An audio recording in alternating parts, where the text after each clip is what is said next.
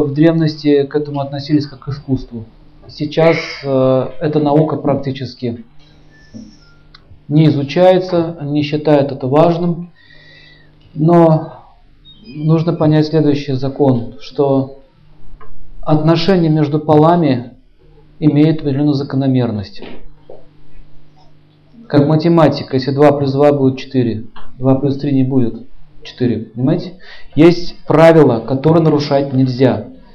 Но почему-то именно категории таким гуманитарным наукам относятся очень легкомысленно, считая, что можно спекулировать по этому поводу. И в частности такие писания, как Кама Шастра. Туда входят различные трактаты, в том числе о искусствах, музыка, музыка танцы, пение, театр. Туда также входит искусство э, речи, искусство этикета общения с людьми. Туда же входят и семейные отношения, и также сексуальные отношения. То есть это очень обширный материал, требующий изучения. А, я вам расскажу одну историю, чтобы вы поняли, насколько это важно, э, эту науку изучать. А, в этой истории описывается в Бхагаватам, был один царь, и у него была жена, ну, иногда у царей бывает так, что бывает по две, по три, и там объясняется, почему их было много, потому что когда много детей и родственников, и когда он раздает им свои провинции, они никогда на своего отца не нападут. Это имеет политическое значение. Поэтому царям, правящим кругам в древности разрешалось иметь много жен. А не потому, что царь такой, вот он хочет наслаждаться, он вожделенец. Совершенно другой мотив преследовался, другая идея была. И даже еще в, совет, в досоветские времена э, очень часто роднились да, вот, цари, допустим, вот у нас много было историй, истории, когда женщины были из Германии, правили здесь. Таким образом укрепляются международные связи. И у него был мудрец, который следил за порядком в каждой царской семье, а в том числе и образованной семье, аристократической семье или просто культурной семье, всегда присутствовали мудрецы, либо они ходили к ним. Так вот, этот мудрец, он был потомственным из, рода, из поколения в поколение, а их предки жили при царях, и однажды он решил жениться на молоденькой а, царевне, женился на ней. И там описан этикет, что старшая жена никогда не должна находиться под управлением младшей, то есть есть закон.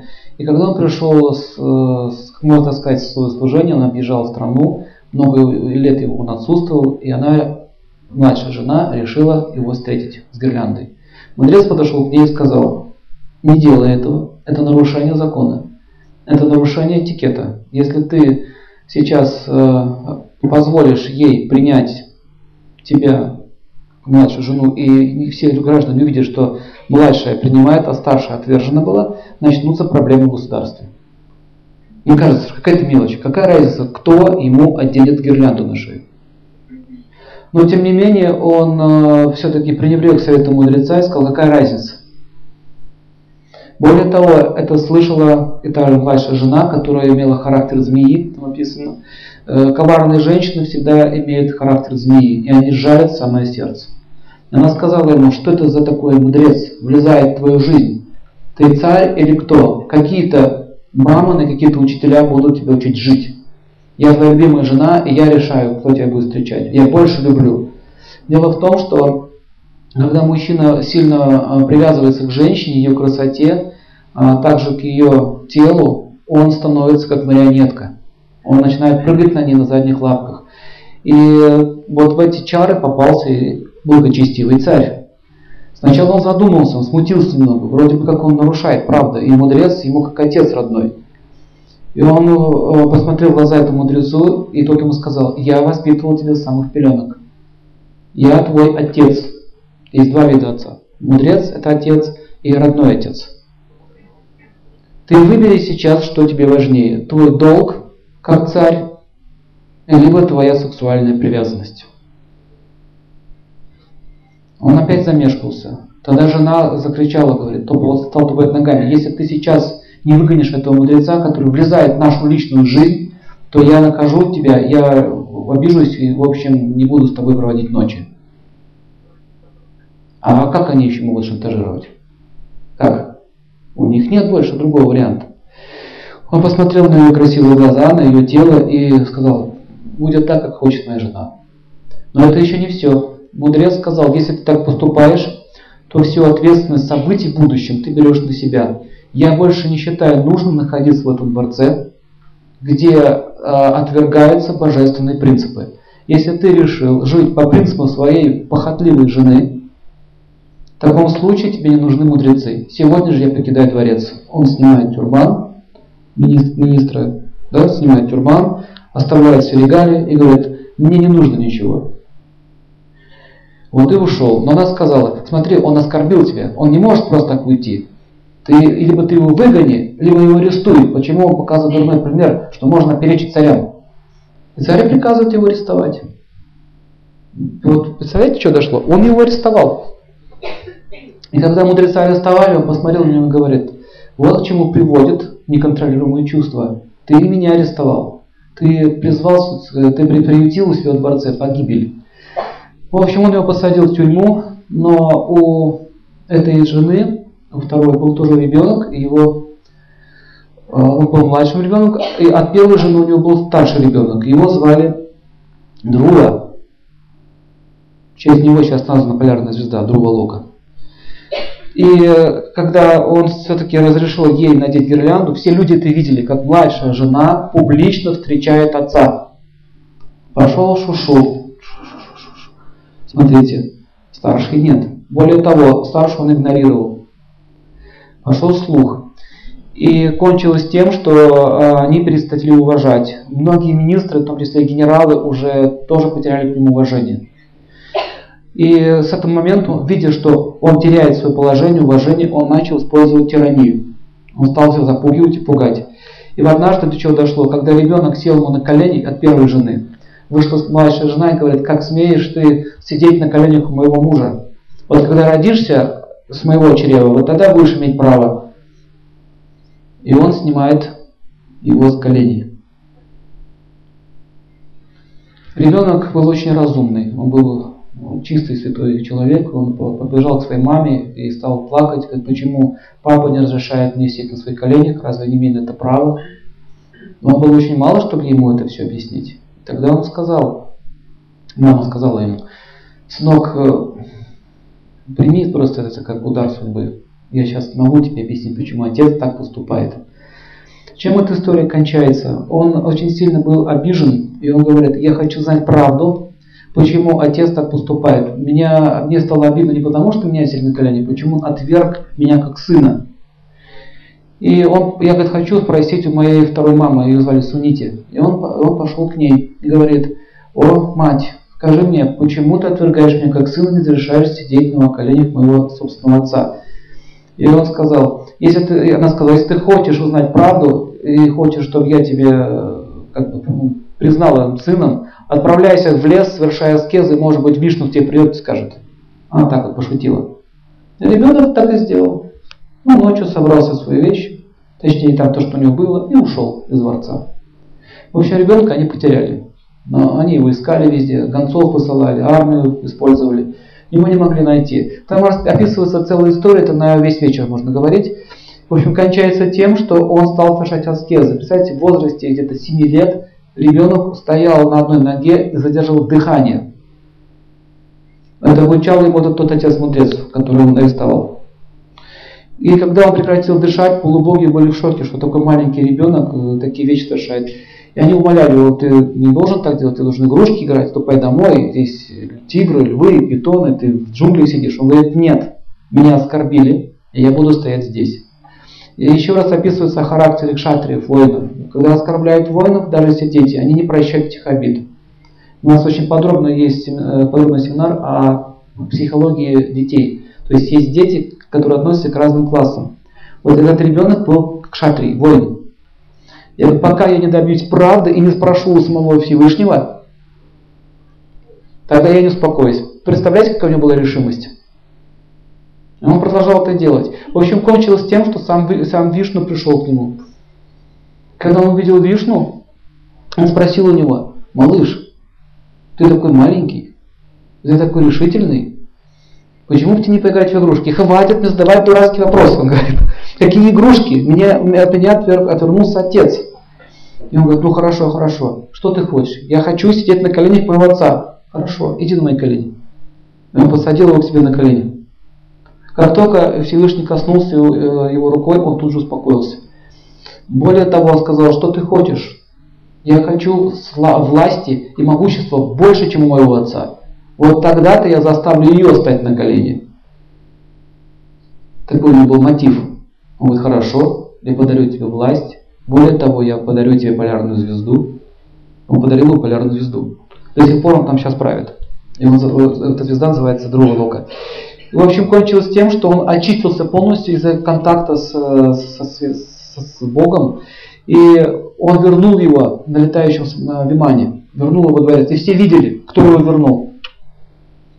В общем, история кончается тем, что отец осознал, что он натворил, что практически потерял сына, оскорбил святого. Люди его уже презирали, что слух пошел о том, что вот это вот пренебрежение своими детьми, э, оскорбление старшей э, жены привело к тому, что они потеряли сына. То есть еще и ребенка знали из дома. В общем, он потерял все. И он решил оставить власть своему сыну. Потому что больше он править не мог. Там описывается уже правление Друвы, Дальше целая история. К чему это я вам рассказал? Маленькая деталь. Просто нарушил одну деталь. Гирлянду одела не та. Посмотрите, к чему это привело. Здесь говорится, что э, в отношении мужчины и женщины не должно быть никаких спекуляций. Никаких «но» «если» и «может быть» или «мое мнение». Если есть мое мнение, будет карма. Ты будешь за свое мнение отвечать. Если этого мнения, не, не, если мнение прислушиваться век, тогда проблем не будет. Так вот, мы сейчас рассмотрим некоторые правила, законы о интимных отношениях. Еще глубже начнем копать. В прошлый раз мы с вами говорили, что существует шесть основных пхав. Что такое пхава, кто помнит? Пхав, пхава переводится определенный тип счастья, вкус взаимоотношений. Давайте вспомним. Нейтральный, дружеские, родительские, еще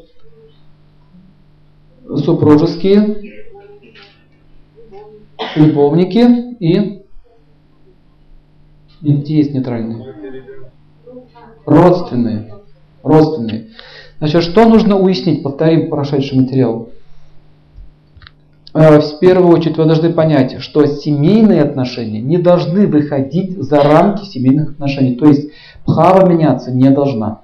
Нарушение пхавы называется в санскрите апхава, означает нарушение.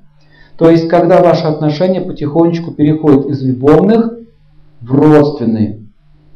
Чаще всего это возникает, когда они долго вместе живут, привыкают друг к другу, забывают о всех правилах подписания, и они уже становятся кем? Родственниками. Видели таких людей? Многие сами это испытывали. И как только они стали родственниками, у них, у них пропадает абхава любовная. То есть, как мужчины и женщины, они уже становятся несостоятельными. Следующее, э, это родительский. Это означает относиться друг к другу, относиться, допустим, друг к другу как сын, до, сын, мать или, или отец, дочь. Давайте вспомним. Дружеский означает фамильярность, да?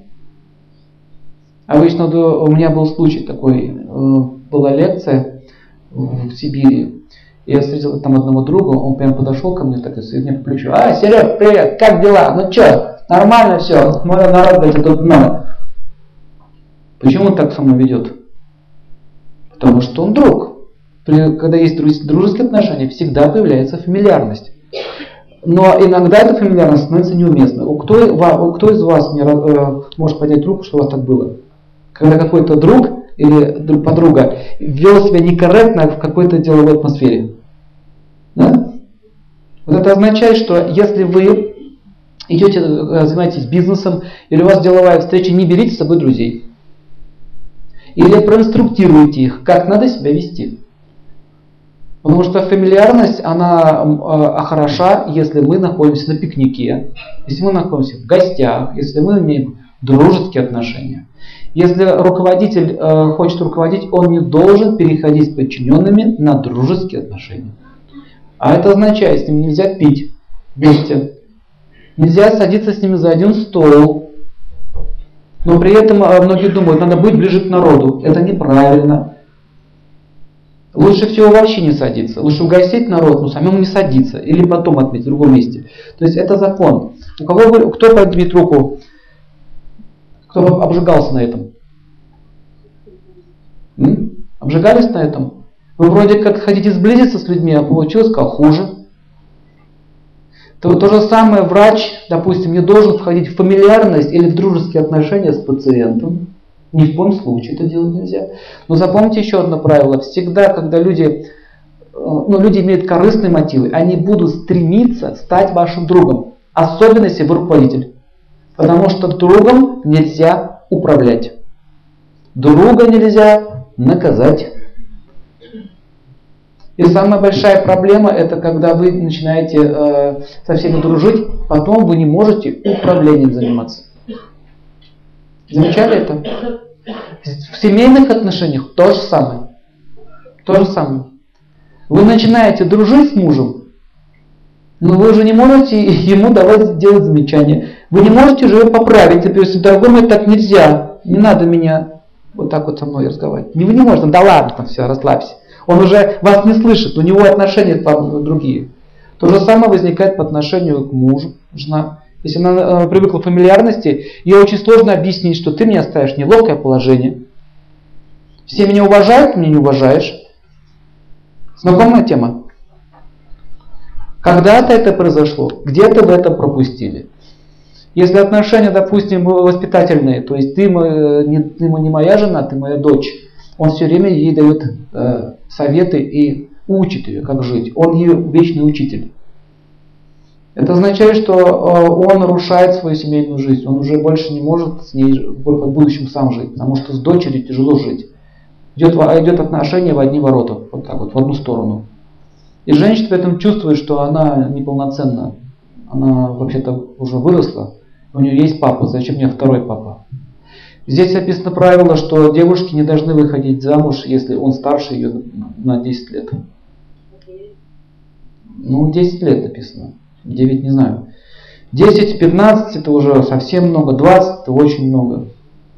То есть он неминуемо будет строить отношения с ней, как с дочерью. Так работает природа.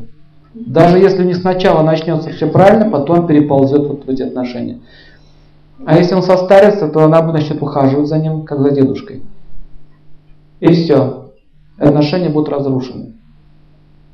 Поэтому вот эти корыстные, вот эта корысть, выйти замуж за богатого, но старенького, и дождаться, что когда он умрет, вот запомните, когда вы ждете, никогда не умрет. Потому что вы его питаете таким образом своей жизненной силой. Как здоровье? Не дождешься.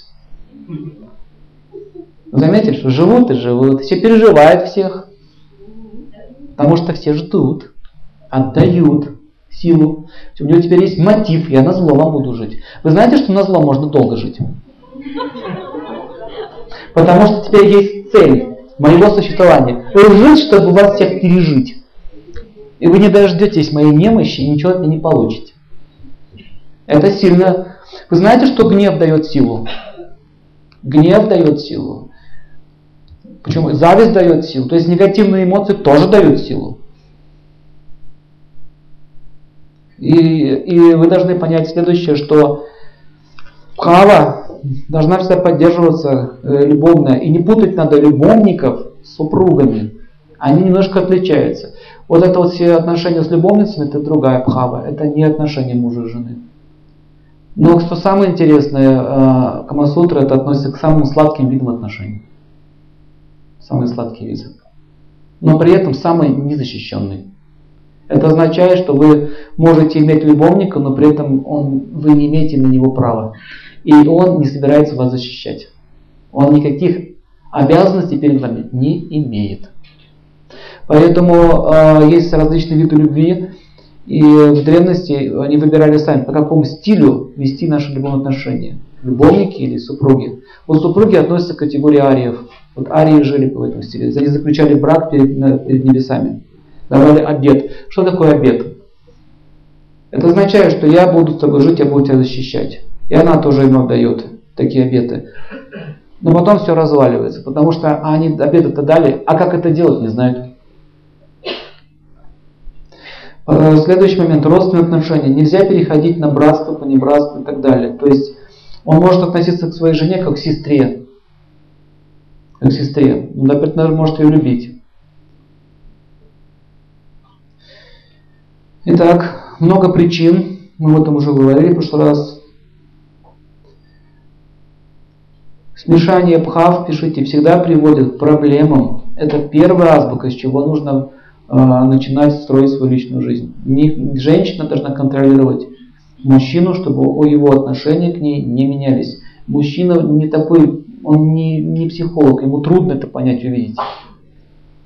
И есть определенные правила, которые поддерживают вот эту пхаву э, интимных отношений, супружеских отношений.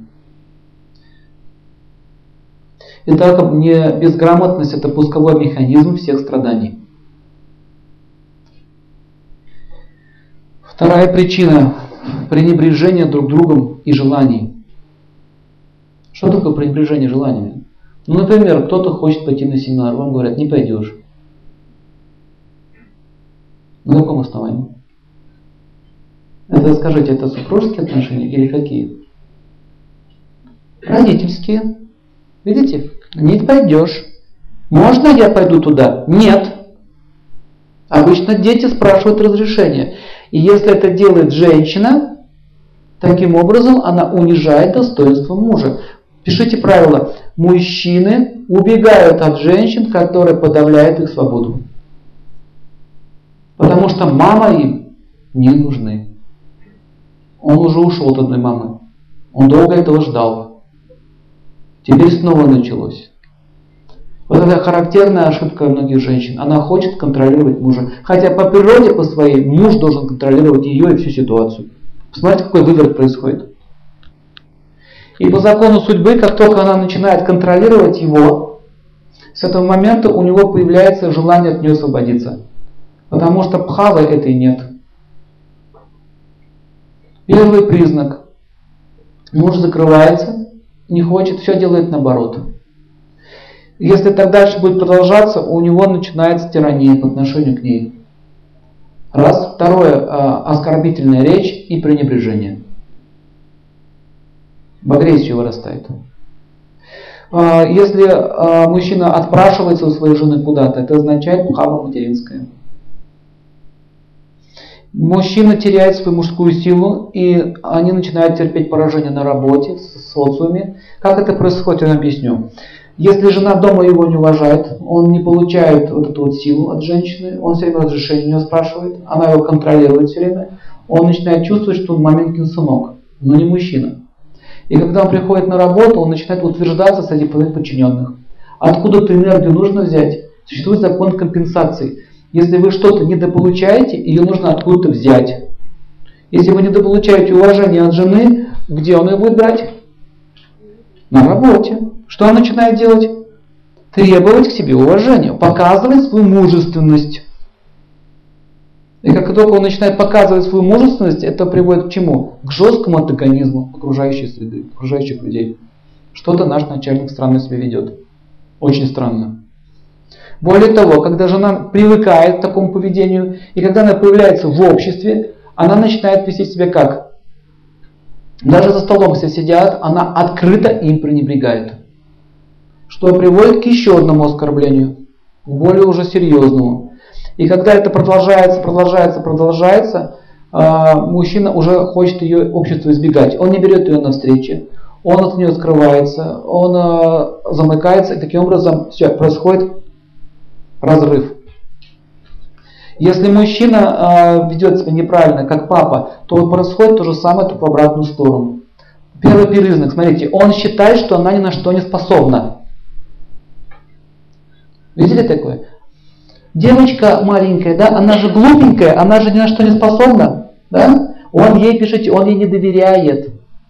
Он не может ей ничего поручить. Потому что она девочка в его глазах. Но она женщина, и у нее много талантов. Но этого он видеть не хочет. Когда она что-то говорит, он говорит вот так. Да ничего, ничего, ничего, успокойся. Все нормально, вот тебе куколка, на, играйся. Или какой другой игрушечка. Вот тебе машинка, вот тебе дачка, что тебе еще надо? Ну поиграйся, иди на огородик пойди, иди молочко себе готовь. То есть он не хочет пускать в свою взрослую жизнь ее. Считает, что она ни на что не способна. Видели такие сцены? Видели? И при этом что происходит с ее психикой? Она чувствует, что она какая-то неполноценная. Что ее не понимают. Вот запомните правило, если мужчина не хочет выслушать женщину, значит у него отношения отец-дочь. Это оскорбление считать ее слабоумной и недоразвитой. И очень часто было, когда после развода такая женщина, она начинала утверждаться как компенсация этого, и обычно достигает больших результатов. Что самое еще интересное, если муж начинает так себя вести, по закону кармы, она начинает активно работать. Скажите, женщины обиженные, они страшнее дюрзы. Их яд смертелен. Это правда. Проклятие обиженной женщины работает мгновенно. Мужчина более терпелив, он как бы по-другому наказывает. Он это, сапогом по лицу и все, голос закрыт.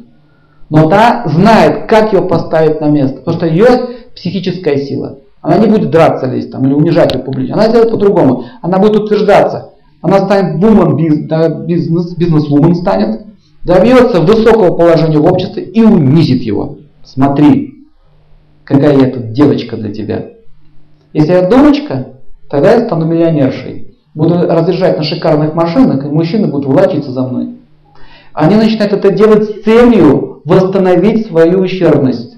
Вот так мужчина порождает карму. А он начинает думать, что она со мной соревнуется. Начинается война. Абхава, видите, к чему приводит? Поэтому вы должны э, отмечать эти вещи. Иногда бывает, женщина начинает так себя вести, иногда мужчина. Нужно увидеть, кто начал, от кого тема пошла, откуда ветер дует. Почему многие женщины так себя ведут? Воспитание в детстве. Еще один из критериев. Запомните, правило в ведической культуре описано, что деньгами распоряжается муж. И даже на Кавказе в голову мысли не придет у мужчины деньги забрать. Получку на стол. Вот это что за поведение? Получку на стол. Это означает, я твой господин. Жена, господа, господин мужу. Он может ей сказать, вот этими деньгами ты можешь распоряжаться. Но деньги принадлежат ему. Это существует это правило для того, чтобы э, женщина понимала вообще, э, что, что кто вообще хозяин. Очень часто женщина забывает, что хозяин муж, и что вообще-то он кормилец. Я помню мою семью, дедушку мне прятал эти получки, заначки в Беломорину, вот так вот сворачивал. Вот так вот туда вот. А это сейчас мы по них тоже поговорим, не волнуйтесь. Мы сейчас всех пройдем. Мужчина, женщина. Оба хороши. Нельзя сказать, что кто-то больше виноват. Туда я забивал беломорную купюры. Приходил вечер, говорит, пойду покурю на улицу. И когда он приходил накуренный, накуренный, очень накуренный. Я помню, как она сидела вот так вот на кухне и разговаривала с своей дочерью, интересно.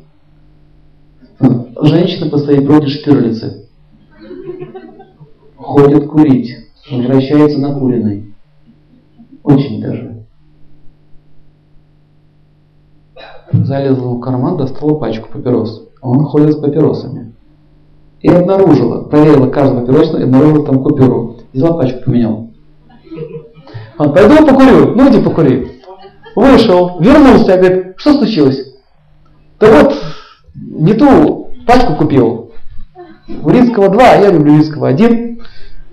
И ту пачку купил. Да, вот. Где мне тут другая пачка была? Ну и все, потом, наверное, вот эту что ли, да? Купюр там уже нет. Вернулся, говорит, а где это? Тут лежала. То есть, к чему это говорю, что начинает оправдываться, ныкать от нее. То есть, вот эти вот нычки, а, вот это вот прятаться от нее. Это как школьник, понимаете, поведение. Уважаемый человек, ветеран войны, золотой, золотой орден, герой Советского Союза.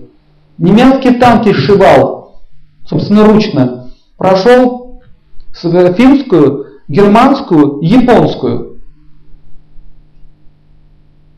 Стоит с опущенными глазами перед своей женой. Мышки прячет Беломорину. Вот вы вообще подумайте, как можно так своего мужа не любить? Так его не уважать? Я не обвиняю сейчас их. Такова культура. Так нас обучали, что вот это правильно. Кто, когда это заложил, непонятно. Какие силы это сделали. Понятно, какие силы это сделали. Подмена произошла. Посмотрите на танцы. Не хочу увидеть, обидеть украинцев, но посмотрите на танцы. Мужчины с розочками возле ног женщины. Женщина, руки в боки, тра-та-та, тра-та-та, тра-та-та. Они ползут возле ног. Теперь посмотрите на кавказские танцы. Какой тра-та-та? Или, или казахские казаки. У них такого нет, чтобы женщины ползали в ногах. И, вы посмотрите, и это все происходит не просто так. Культура, музыка, танцы образуются в результате внутренней культуры. Поэтому женщина становится сильной, мужчина слабеет. Идет генетический сбой. Видите программу? Я все намекаю, что это не случайно происходит. Идет подмена культуры. И когда все деградируют, люди становятся баранами, можно управлять как угодно. В результате все женщины работают. Повально. И, и даже никто не смотрит, что у них месячные иногда идут раз в месяц. Это не волнует никого. И не дай бог ты заболеешь. Это тоже никого не волнует. Так вот, абхава она всегда приводит к различным нарушениям в отношениях. И практически это сильно влияет на саму судьбу. Судьба тоже начинает разрушаться. Значит, следующее правило. А, одно из проблем, которые часто встречаются люди, это потеря интереса друг друга из-за нарушения следующего правила. Очень близко соприкасаться с телами. Особенно, если это происходит в течение 10, допустим, 15 лет. Долго. Чувства имеют такую природу. Они быстро пресыщаются. Дальше говорится, что не, э, не рекомендуется видеть друг друга обнаженным днем. Почему днем? День предназначен для работы э, и нет этого настроя. Ночь предназначен для интима. И когда постоянно, допустим, он труса ходит или она, все время вот так весь день, у него пропадает понимание, как говорится, нюх пропадает на женщину. Вот, если проще выразиться. Непонятно, что тут ходит.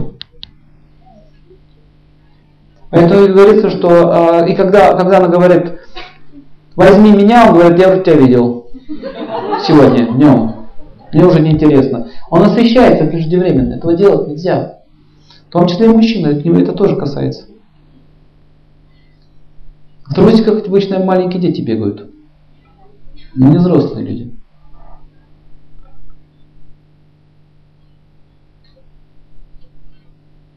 Они думают, что таким образом движаются. Вместе на нудистские пляжи ходят. Что такое нудистский пляж? Это репетиция к обезьяньему телу. Ближе к природе, нет проблем, будешь совсем на природе, на ветках висеть. И что самое еще интересное, у природы есть чувство юмора. У Дурги. Ты не просто будешь обезьяной, но у тебя еще то место, которое ты всем хотел показать, будет красное. Как фонарь, ярко будет видно. Потому, почему? Не задумывайтесь почему-то. Он хотел этого. Этот человек. А обезьяны, в отличие от, от людей, они совокупляются где попало. У них нет никакой культуры. Вот кто в Индии был, он видел это, эти картины. А, итак, вот это вот так, такое вот сближение с природой и пренебрежение правилами приводит просто к изврату. В ведах описывается, что даже дочь, которая достигла полового созревания, не должна появляться в, э, в нижнем белье перед своим отцом. Вы знаете, что реально эти вещи могут произойти? Может быть вожделение к своей собственной дочери. Это может произойти. Однажды было описание э, случай, когда Брахма, Творец, получил инструкцию, как этот мир создавать, нашу Вселенную, создал прекрасную богиню. И при этом он начал испытать к ней, испытывать с ней вожделение. Но это же его дочь. Как только у него только промелькнуло это в голове, и как только у него это мелькнуло в голове, он тут же покинул свое тело. Просто растворил его, сжег его, уничтожил Все, тело было сквернено. Илья Садева, автор э, Вет, думал записать этот случай или нет. И решил записать. Не потому, что Брахма порочить, а чтобы показать могущество и силу половой энергии. Что такие шутки с ней опасны. Поэтому говорится, нельзя оставаться э, наедине с женщиной, которая находится в обнаженном виде. Как говорят русская пословица, нет аргументов против голой женщины. Даже если она ваша дочь.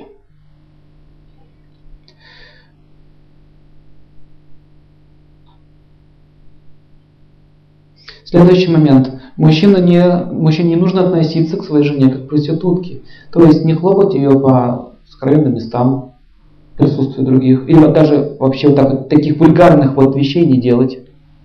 Не говорите гадостей. Нельзя касаться интимных мест в присутствии других.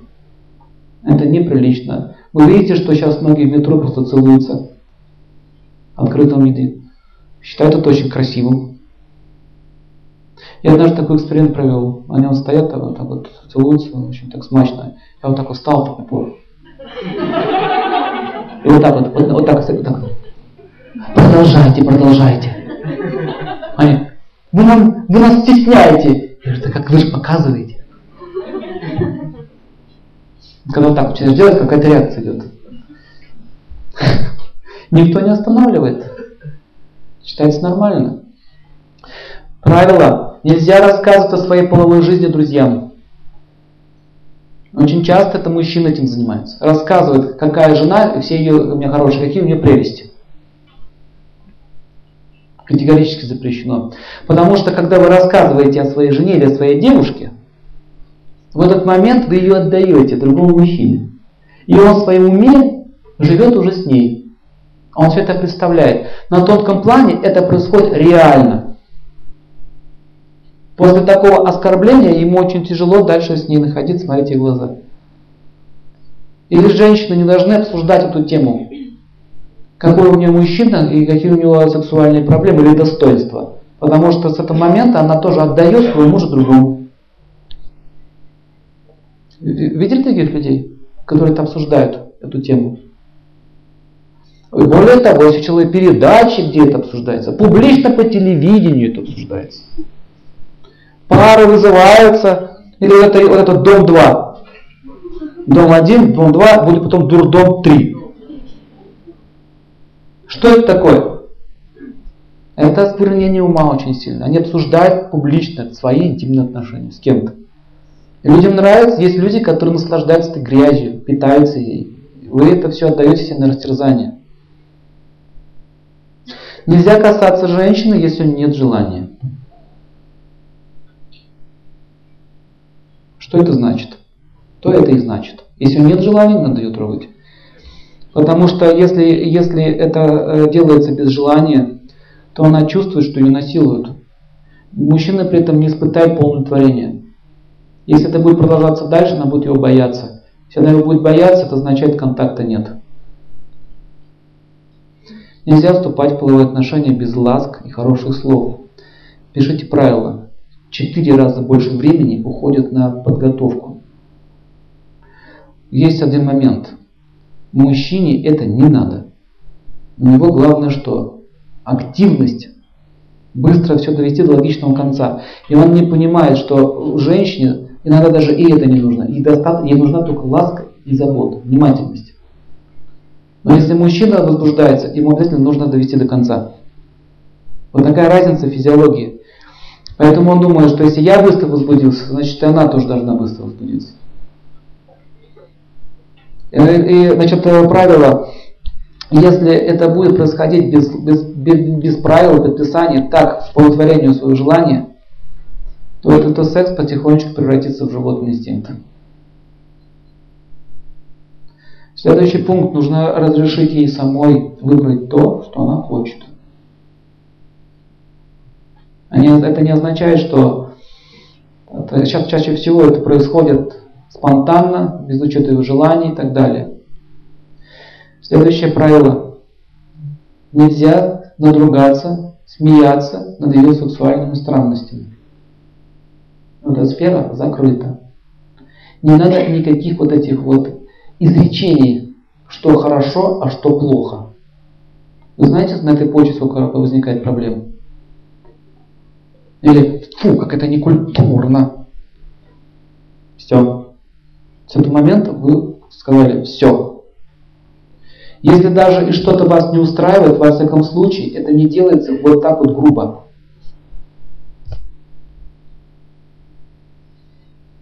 Женщина ни в коем случае не должна а, попрекать мужчину, если по каким-то причинам у него не получилось. Чаще всего это психологические причины. Более того, если она, если она еще проявляет свое недовольство, недовольство, подчеркиваю, не, не, такая вот стала говорит, ты не мужчина ни днем, ни ночью. Это путь к импотенции. Чаще всего мужчина ставит потенцию из-за женщин. Очень много страхов, очень много а, внутренних психических проблем, и это приводит к, к половым извращениям. Итак, нельзя а, сразу после полового акта мужчине вскакивать, хватать мобильный телефон и разговаривать, э, решать производственные проблемы. Вот как кино часто показывают, да? Они ласкаются, а он по телефону болтает. Нету телефона, его надо отключить. Не нужно также говорить, ты утюг выключил. Нужно заранее все подготовить. Выключить утюги, отключить мобильные телефоны, подготовить свою комнату. Все, больше нет. Нас больше для мира не существует.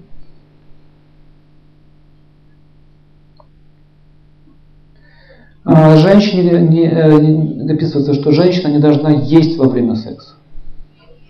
Ну что вы смеетесь? Это реальная проблема. Яблочко так хорошо идет. Очень много, очень часто бывает. И пироженку кладет. Я вам объясню, почему так происходит. Женщина, она может одновременно две вещи делать. Она может смотреть телевизор и вязать. Она может ну, допустим, разговаривать с вами и, и болтать по телефону. Она все усекает. Я когда был маленький, помню, я старался, мать разговаривала по телефону, я старался уйти, она такая, я вижу тебя затылком. Говорит, заметьте, допустим, да, вот говорит, болтает, болтает, болтает, ребенок куда-то пошел туда, она уже его раз так автоматически, вот он, назад. Причем даже не смотрела. Вот она так может. Поэтому она может а, наслаждаться одновременно всем и сразу. А допустим, она, она может, она хочет слышать, чтобы муж говорил что-нибудь хорошее, при этом, чтобы еще шел половой акт и подкусывать яблочко. Вот, вот, вот женщина не понимает, что мужчина, у него мысль однонаправленная. Если он занимается сексом, он не может есть яблоко. Если он, допустим, на чем сосредоточен, он не может что-то в это время говорить. Если он будет говорить, там все успокоится. Если у него там говорить начинает, тут замолкает. Он не может одновременно все это делать. Но она говорит, ну скажи мне что-нибудь. У него идет самый такой, у него момент такой, понимаете, пошел. Она ну скажи мне что-нибудь.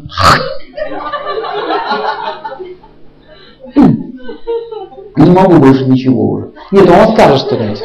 Скажет точно, скажет так скажет, что яблоко в горле застрянет. Такая вот, э, такие вот глупости, которые совершенно не нужны, не нужно делать. Нельзя заниматься сексом во время рекламной паузы. Американский вариант – Так, постирать белье, сходить на почту, поменять деньги, секс, обед. Туда. В одну сторону. Между делом так. На Западе очень сильно эта культура уже раз, развилась. Итак, нельзя вскакивать после акта. Нельзя отворачиваться. Мужчина не должен не отворачиваться. Сделал свое дело и, и спатеньки. Спатенький, спатенький, даже если он хочет спатенький, нужно ее обнять. Нужно ее благодарить. Нужно ей говорить что-нибудь хорошее. Нужно ей что-нибудь дать.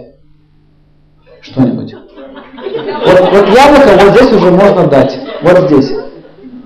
Или принести, допустим, э, сок даже вино, ну что-то нужно дать. Он не должен просто попользоваться и отвернуться. Все, кнопку вкл, кнопку выкл. Женщина ни вкл, ни выкл. Это живое существо, требует определенного этикета.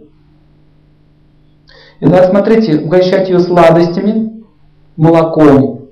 Поить уже здесь нужен мужчина ее из своих рук. То есть уже до она, после он.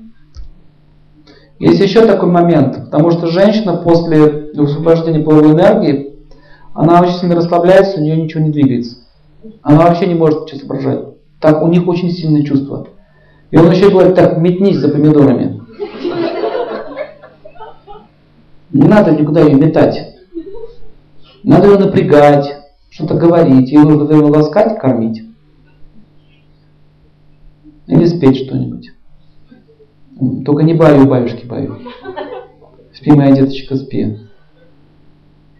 Здесь описано, что нужно ее после, после акта украсить ее тело лепестками роз или лотосами. Восхищаться ее красотой, не уходить, не пускать из своих ее объятий, пока она не уснет. Потом дрыхни, как хочешь.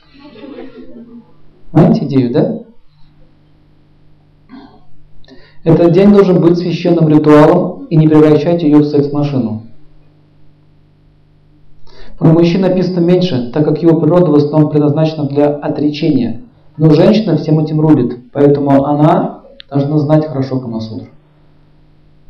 Ответственность в сексуальной жизни в основном лежит на ней. Это ее тема. Э, она должна очень э, грамотно обучать своего мужа делать то, что она хочет. А он должен знать, что он делает для ее творения. Он должен знать ее настрой, ее физиологию. Здесь описано, не нужно делать сексуальных экспериментов. Например, жена, я вычитал там в Камасутре, поза, давай попробуем. Так, не получилось. Давай это попробуем. Вот это делать нельзя. Она не уточка резиновая, чтобы на ней пробовать. Это оскорбляет ее очень сильно. Унижение идет, достоинство.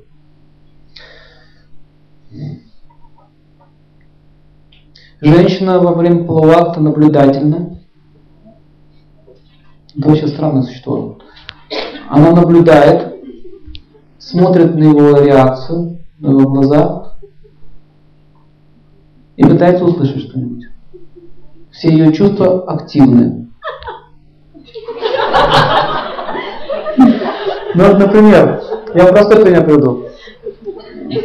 Вы в школе, наверное, в молодости все целовались, да? Вот я, я это заметил. Девушку целуешь губы, да? Она такая, и что это значит? Глупее вопроса не придумаешь. Что это значит? Ничего не значит. Это просто был поцелуй. Но для нее это что-то значит. Она всегда начинает думать. Даже когда ее целуют, она думает, что это значит. Дальше она уже со второй поцелуй думает, сколько у нее будет детей. С третьей поцелуй она думает, какая у нас будет свадьба. Четвертый поцелуй она думает, на что, сколько у нас будет гостей, где будем жить, у меня или у него. И все это время поцелуй происходит. Мужик просто целует. Он вообще не думает. Какие-то там дети там, что-то вообще. Что он говорит? Что он такие? И как только это произошло, вот понравилось ему она, он позвала, все, она уже так уже все выстроила в своей голове. А потом говорит, ну что, когда жениться будем? Девочка моя, вообще, я просто тебя поцеловал. Ну, просто. А любовь? Какая такая любовь? Закрутилась по пьянке, да? Помните фильм «Любовь и горе»? Какая такая любовь? Любовь. Тетенька, отпустите меня, пожалуйста. Подлец. Почему подлец? Муж ее бросает. А он никогда не был ее мужем. У него в такой, такой мысли даже не было. Быть ее мужем. Он подлец, все.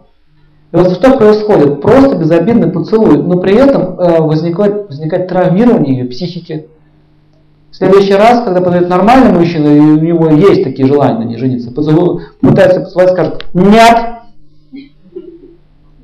хватит, распейся. Странная какая-то, я ей боюсь. Как это ведет себя непонятно. То есть вот эти все аномалии, они возникают из-за неправильного сексуального опыта. Вот почему говорится, до брака не ни. Нельзя. Потому что это преждевременно раскрывает ее придачу этому человеку. Она начинает уже испытывать увлечение. И она начинает строить свои отношения с другим мужчиной, опираясь на свой опыт. Вот этот вот. Мужчина что делает? Он пробует нектар разных губ. Так. Кто слаще, кто слаще. У него там ничего не остается. Ты меня целовал три года назад, ты меня помнишь? Если поцелуй вспомню. В лицо не... Заметили, что ему трудно вспомнить имя? Алло, привет. А, привет. Ты помнишь, как меня зовут? Пусть какие они провокаторы. Они себе спрашивают, ты помнишь, как меня зовут? Конечно, помню, как же ее зовут.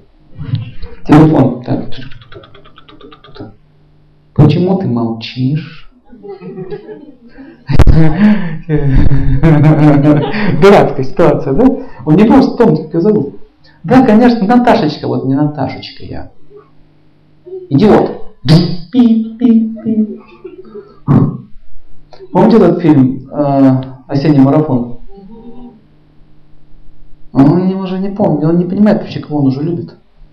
И кому он что должен. Потому что у женщины, направ... у женщины многонаправленная мысль, у мужчины однонаправленная. Если он направлен на одну женщину, он забывает другую. Если он направлен на, на, на третью, он забывает эту, начинает на, на эту реагировать. Поэтому он забывает ее имя. Совет начинающим любовникам. Записывайте имена и делайте каталоги. Фотографию, фас, профиль, имена, больше ставки, где было, под какой липочкой это было, это очень важно. А помнишь, она говорит, ну, жена ваша, а помнишь, 10 лет назад под старой липой падали цветы, запах. Да нет, дух был. Липа. По-моему, это вообще был не в этом городе. А ты помнишь, какой сегодня день? Понедельник. В этот день мы с тобой впервые пошли в кино. Так, все, ты меня не любишь. Ты не помнишь, где мы с тобой были в кино? Под какой-либо мы целовались? В каком городе, где мы с тобой отдыхали? Не помнишь, ты меня не любишь. Катала, пишите. Нет, это я серьезно говорю. Запишите. Я скажу. Такого числа. Восток это восток, это было. Я шучу, конечно, но так или иначе, такие крупные события, как признание любви, свадьба, например. Надо помнить. День рождения своей жены. Вот тяжко тоже бывает. Надо тоже помнить. Козел. Где козел, где баран? Трудно понять. Для желудей. Так вот, э, она будет помнить, как вы опоздали на свадьбу, или пришли в неменяемом состоянии, или забыли паспорт. Мы когда расписывались, помню, пожалуйста, только придите вдвоем на свадьбу. Вдвоем только приходите. Я говорю, что бывает по одному приходит, да. Бывает. Еще помню, одна пара молодежь, они долго дружили, они потом переисторили, знаете чего? Э, Ее жених проспал роспись. Ну, забыл. Э, это, почему так происходит? Это происходит из-за ну, легкомыслия по жизни и непонимания вообще своей природы, природы женщины. Мужчина вообще запущен эти дела. Для него это мелочь. Главное что? Я знаю, что нужно дом построить. А какого числа был первый поцелуй, ему это не важно. Поэтому женщина должна ему постоянно напоминать, у меня завтра праздник. Ты мне должен поздравить. На пятый год запомнит. Но я говорю, что все такие мужчины, но тенденции такие есть, к сожалению. А, следующий момент. Мужчина не должен просто желать насытиться своей женой. Если он будет все время ей насыщаться и не заботиться об ее удовлетворении, то он потихонечку в глазах превратится в какого-то такого, вот, знаете, жеребца, животное. Очень часто говорят, что я просыпаюсь от того, что меня уже того. Это меня как будильник. Мне это уже плохо. Прятаться начинает уже. придумывать какие-то болезни страшные, там еще что-нибудь. Так нельзя делать. То есть мужчина не должен в животное превращаться. Есть правило, пишите правило, мужчина не имеет права отказывать женщине. Жене имеется в виду. Подчеркните, пожалуйста. Жене, жене. Женщина, могут любая женщина подойти. Не имеешь права, я там тут была, я слышала. Не все знает ты. Попробуй откажи. Это означает, что если она э, дает вам знаки, не нужно быть равнодушным к этому. Например, э, она, допустим, может одеть нижнее белье, подойти к вам, попытаться начать ласкать вас.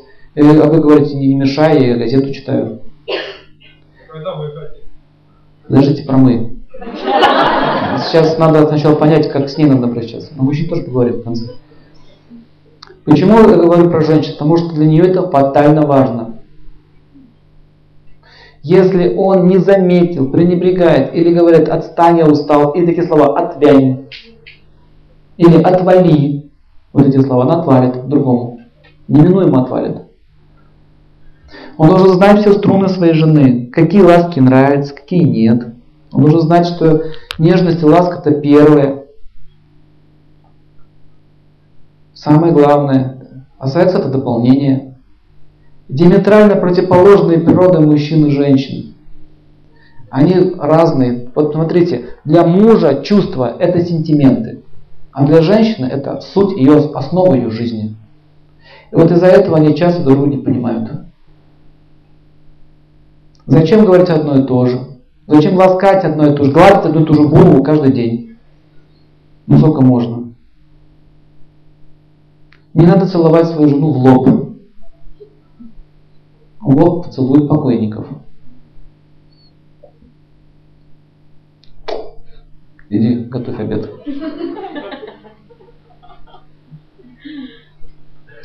Надо, а, мужчина должен уметь реагировать на ее а, знаки внимания. Существует специальный день, выбирают супруги. Чаще всего это фаза Луны. Либо 12 день новолуния, либо полнолуние. Вот эти, вот эти фазы очень сильно активна сексуальная энергия. Это ночь для супругов. Не нужно, не нужно говорить мужчине такие слова. Так, давай быстрее. У меня завтра работа. Мне надо рано вставать. Так делать не надо. Поэтому э, секс должен быть ну, рассчитан так, чтобы завтра вы могли отдохнуть, спокойно выспаться. Если, если они все время этим занимаются каждый день, они, они изнемогают. То есть психика устает и физическое тело устает. Мы об этом еще будем говорить в следующей лекции. По физиологию, как восстанавливать силы.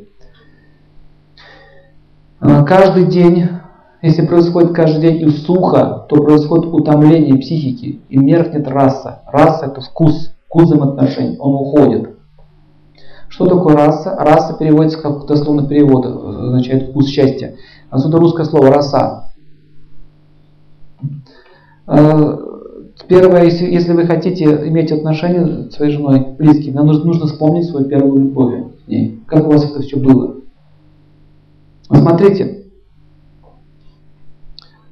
Маленький кусочек сладости, маленький, но он очень сладкий. Когда вы любили друг друга, даже прикосновение рук приводило в состояние счастья. Вы могли бродить по набережной туда-сюда, туда-сюда. Могли проходить километры пешком и не уставать. М? Так было?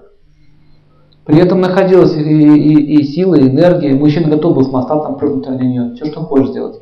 Потом все пропало. Почему это пропадает? Из-за того, что они считают, что это моя собственность, теперь я больше не буду ей служить. Так вот, вкус э, расы переводится как вкус блаженства.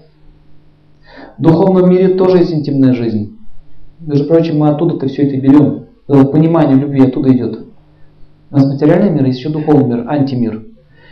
Но знаете, чем основная разница между нашими сексуальными отношениями и духовными? Там тоже целуются, обнимаются, имеют то, что мы здесь имеем. Разница заключается в том, что там никто не хочет удовлетворять свои чувства. Здесь мы хотим счастья и блаженства только для себя. И это порождает массу проблем. Веды описывают, что если ты хочешь нектара, слушай, что говорят что говорит Творец.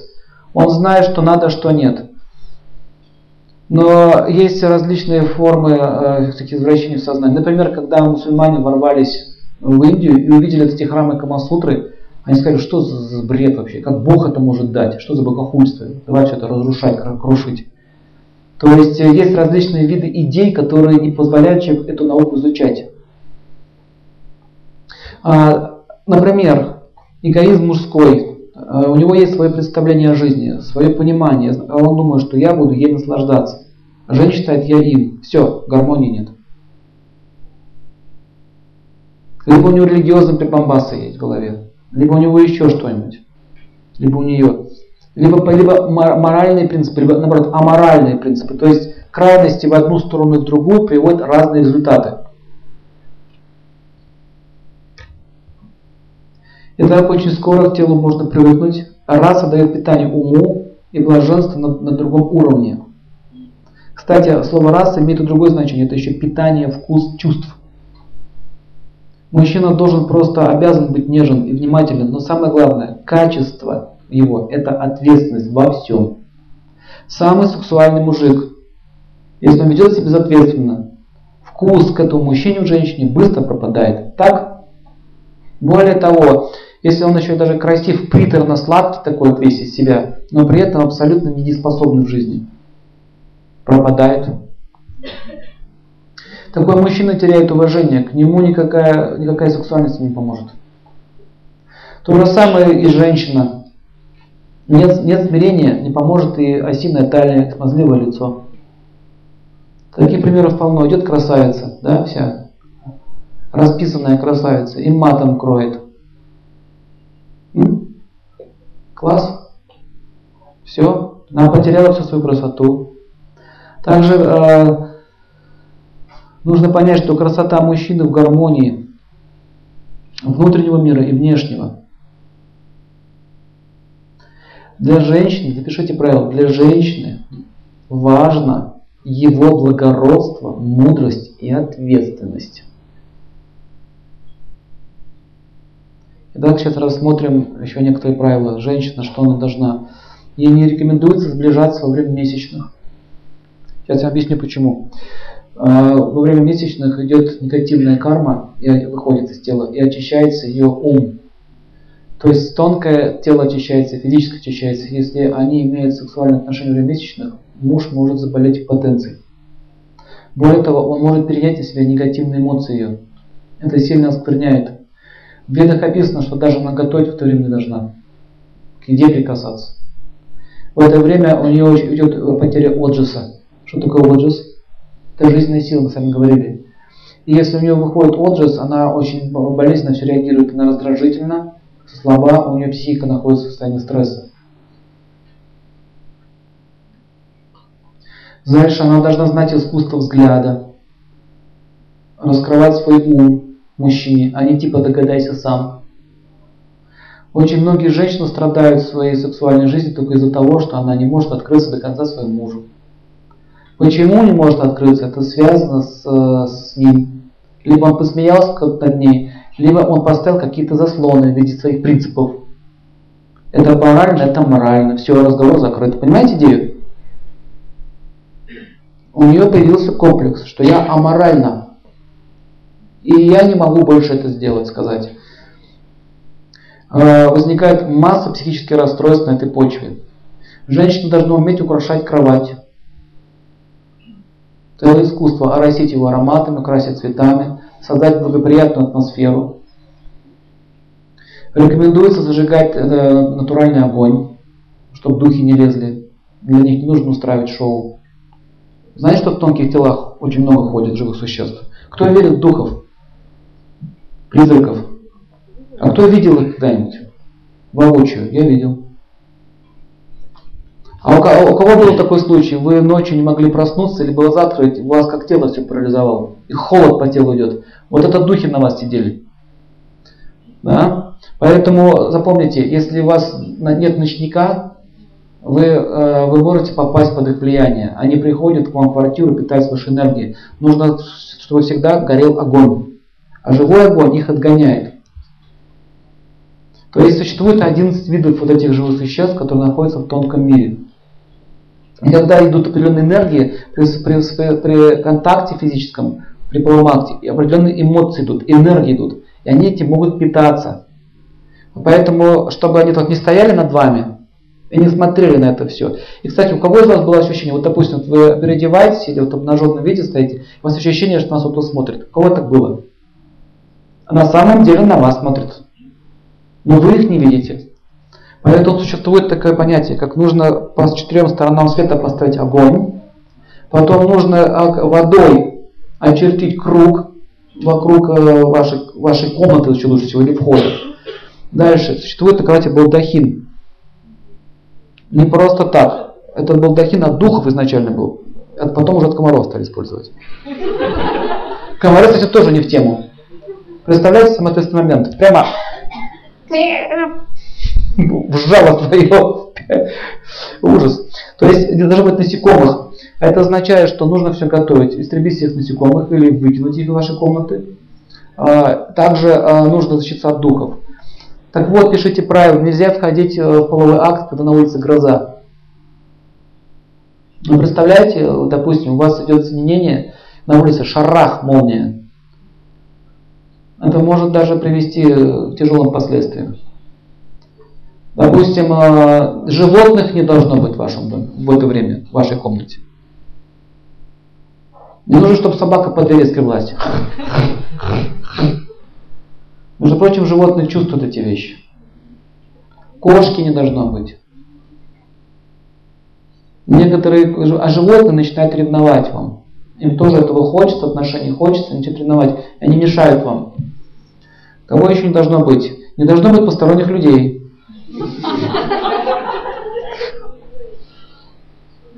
Это не должно быть.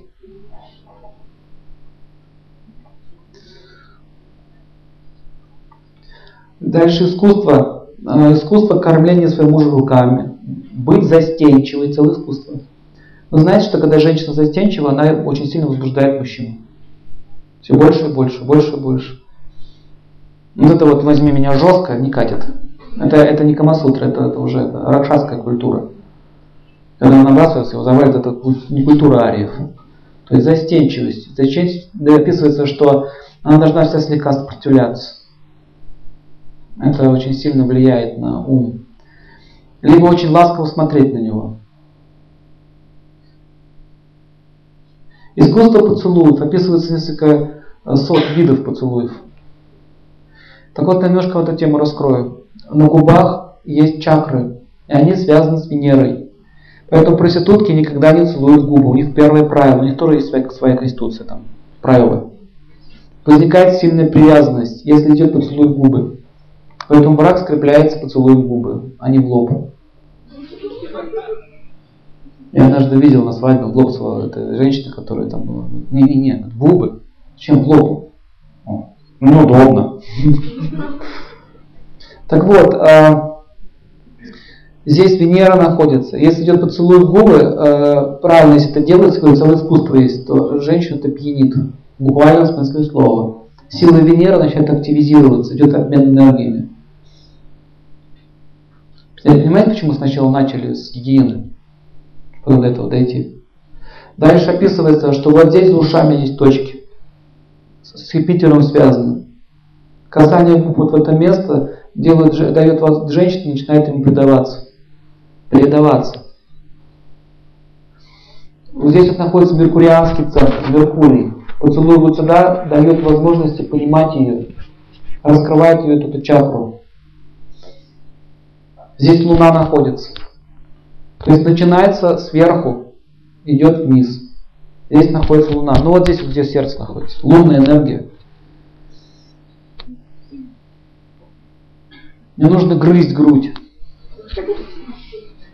Очень легкое прикосновение.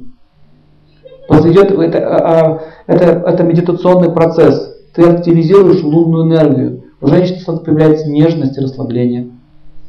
Если он делает резкие движения вот в этой области, это ее сковывает, напрягает. Дальше идет следующий это центр, это солнечный центр, чакра. Там уже другой вид поцелуев. Я не буду подробно рассказывать, это нужно уже отдельно проводить. Еще лучше все показывать. Но это лучше вам книги дать, чем все это рассказывать, показывать, нас не поймут многие. За это место не сразу скажут, что это у них тут происходит. Странно. Или, или закрытые кружки многие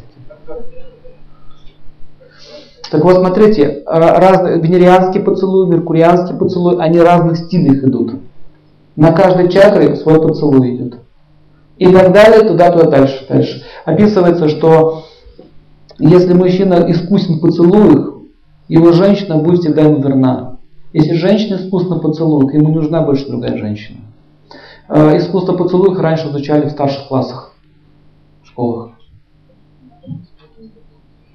Дальше описывается, что искусство прикосновения руками.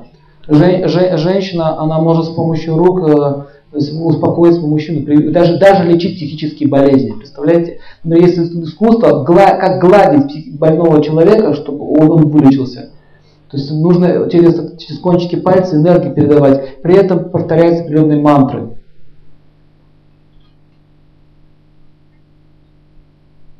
Вы заметили, что когда по голове гладить, успокаивается человек. Сама по себе энергия. Если мужчина, мужчина должен гладить правой рукой.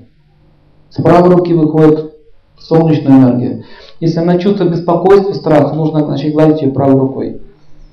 И гладить до тех пор, пока в глазах не появится такая вот легкая вода. Водянистый, взгляд стал водянистый, все, она успокоилась. Если она такая пришла, покормить сначала голодным, вообще все, тема закрыта, все голод. Напряженная, напряженная психика проявляется в сухости глаз. Если гладить, гладить, гладить, вы знаете, что даже можно человека довести до состояния стресса, у него эмоции начнут выходить.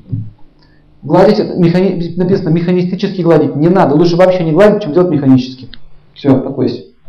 Это медитационный процесс. Также женщина может довести мужчину до состояния откровения, если она его умеет гладить. В общем, раньше э, были такие женщины, которые обучали, и чаще всего царей охраняли вот такие женщины. Вы знаете, история была, как одна, один, э, это было на Руси, один князь уехал ну, по делам, еще так враги их обманули, и они напали на деревню, точнее на этот, на этот город небольшой, захватили там все, и этот город спасли женщины. Они просто танцевали как надо, активизировали нужную чакру, касались их руками, в определенной точке. Они все размекали, а потом они повторяли определенные заклинания и при этом делали движения, танцев. И эти все мужики просто уснули и не могли проснуться. Приехали солдаты, всех погрузили. Да? Искусство поцелуев, например, с помощью поцелуя можно нейтрализовать волю человека. В общем, а, была история, как спартанскую армию разбили э, отряд женщин, специально подготовленных. В те времена куртизанки были, это не те э, проститутки, которые сейчас. Они были очень образованы в своем деле. И чаще всего они, профессионалки нанимались со спецслужбы. Любого президента можно так завалить, без проблем. Так вот, искусство взгляда это тоже целая, целая, целая тема. Можно с помощью взгляда выводить человеку любую информацию. Так смотреть на него и ласково с ним говорить. Расположить к себе. Поэтому э, запомните, помните, как этот фильм «Бриллиантовая рука», когда она его соблазняла? Но он стойкий был, под кровать забрался и стакан двигал. Туда-сюда. Не сдался. Это тоже так на его. Итак, использование специальных благовоний духов, можно говорили, умение красиво двигаться, движение тела. В ведической культуре, э, перед тем, как войти э, в в Саите женщина танцевала для своего мужа. Сейчас это происходит уже в таком отвратительном виде. Не перед своим мужем, а перед всеми. То есть стриптиз предназначен для своего мужа. И, и, и об этом описывается в древности. Причем обучали, женщин обучали, как правильно двигаться, как правильно делать движение рук, как можно возбудить мужчин, как можно его успокоить. На разных чакрах эта работа шла. танцы, игра на музыкальных инструментах и пение. Вы знаете, что с помощью пения можно очень сильно влиять на массу, не говоря уже о своем муже. Есть певицы, от которых с ума там все сходят, вот Мерлин, например, да? Искусство пения. Но представляете, что женщина все это сумеет. Мужчина тоже умеет. Мы сейчас до них не дошли. Не использовать, э, женщина не должна использовать грубую пошлую речь. Не запрещено ей курить. Разрешается женщине курить кальяны из благовонных трав.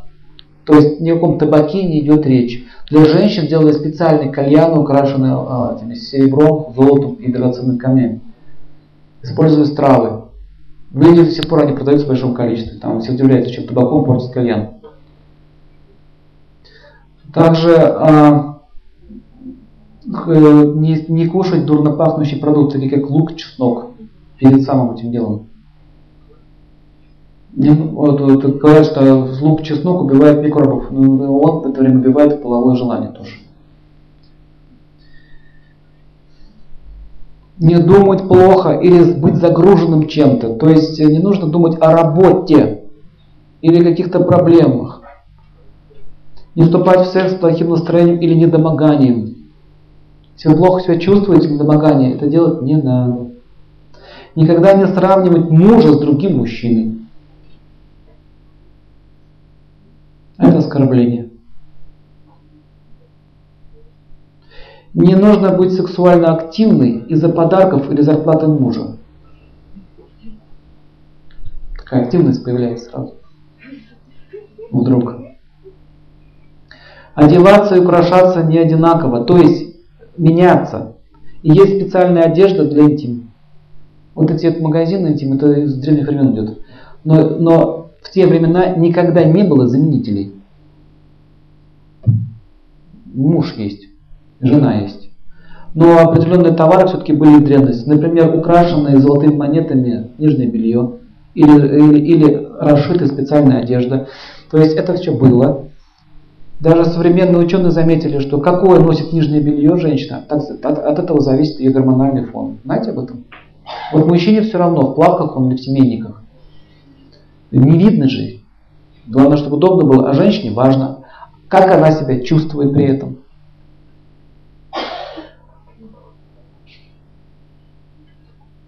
Не нужно быть равнодушным к его ласкам. Например, он, его, он, он ее гладит, что-то говорит, а она не реагирует. Это считается оскорблением. Не сдерживать эмоций. То есть нужно эмоции показывать. Мне хорошо, мне нравится. Это даже вредно для здоровья. Вообще сдерживать эмоции это вредно для женского здоровья, господа. Вот почему никто под дверью не должен стоять. Чтобы вас это не напрягало. Мы будем о здоровье говорить на следующей лекции. Вы поймете, как это вообще, как эти болезни все возникают. Фибромы, миомы, мастопатии, щитовидная железа, заболевания предстательной железы, это все имеет психологическую природу. Всегда нужно быть благодарный, благодарным. Далее описывается сами уже позиции, но мы это не будем рассматривать, это все уже известно. Итак, психологический настрой у женщин и мужчин сильно отличается. Женщина должна понимать, что мужчине тяжело понять ее внутренний мир. Поэтому она сама управляет всем процессом медленно и не спеша. Вот это надо подчеркнуть тему. Еще раз запомните. Ему тяжело понять, что вам надо. Что можно, а что нельзя. Он не может понять. Из-за этого иногда ведет себя как этот застывший взгляд такой у него, не знает. То есть ей нужно аккуратно дальше давать инструкцию, продолжать там, давать знаки, что это мне нравится. Это приведет к неудовлетворенности, и отношения на, на, на грубом плане будут все больше и больше, что приводит к стандартизации и упрощению половой жизни. Как результат, психические истощения начнутся измены, так как они будут подсознательно искать этого со стороны. То есть смотрите, Жизнь полов это искусство. И здесь, э, если вы будете относиться к половой жизни не как к утворению животной прихоти, а как к медитационному процессу, то будет высвобождаться э, психическая сила. То есть оказывается, кроме физической силы, есть еще и психическая. И есть такой секрет, если женщина не творена или мужчина не творен психически, то ему будет хотеться все больше, больше и больше.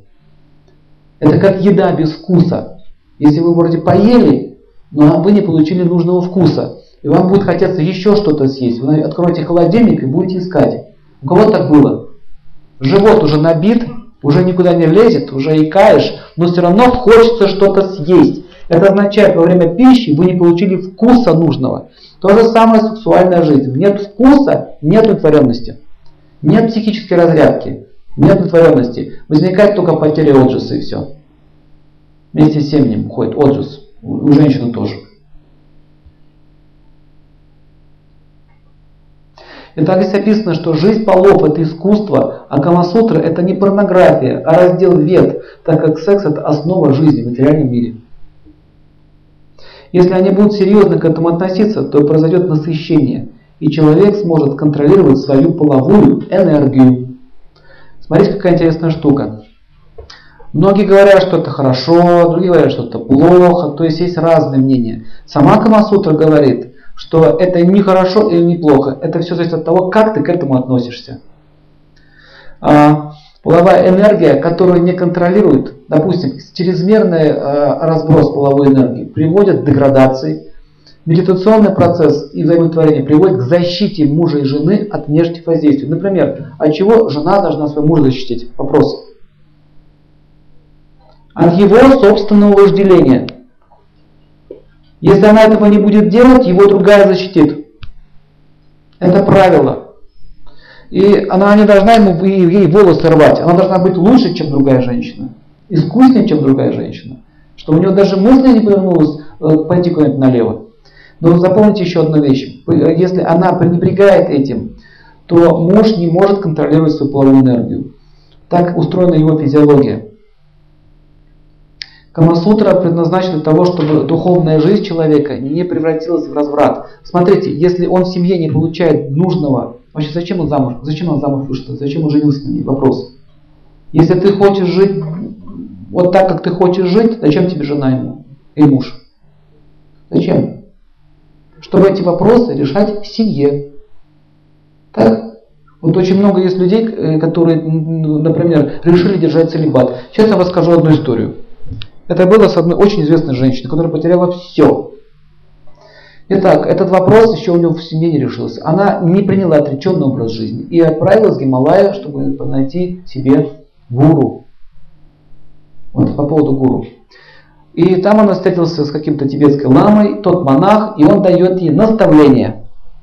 Ты хочешь получить, ну, как ты Богу тянешься. Очень часто люди после 35 лет начинают задумываться. Так устроена человеческая жизнь.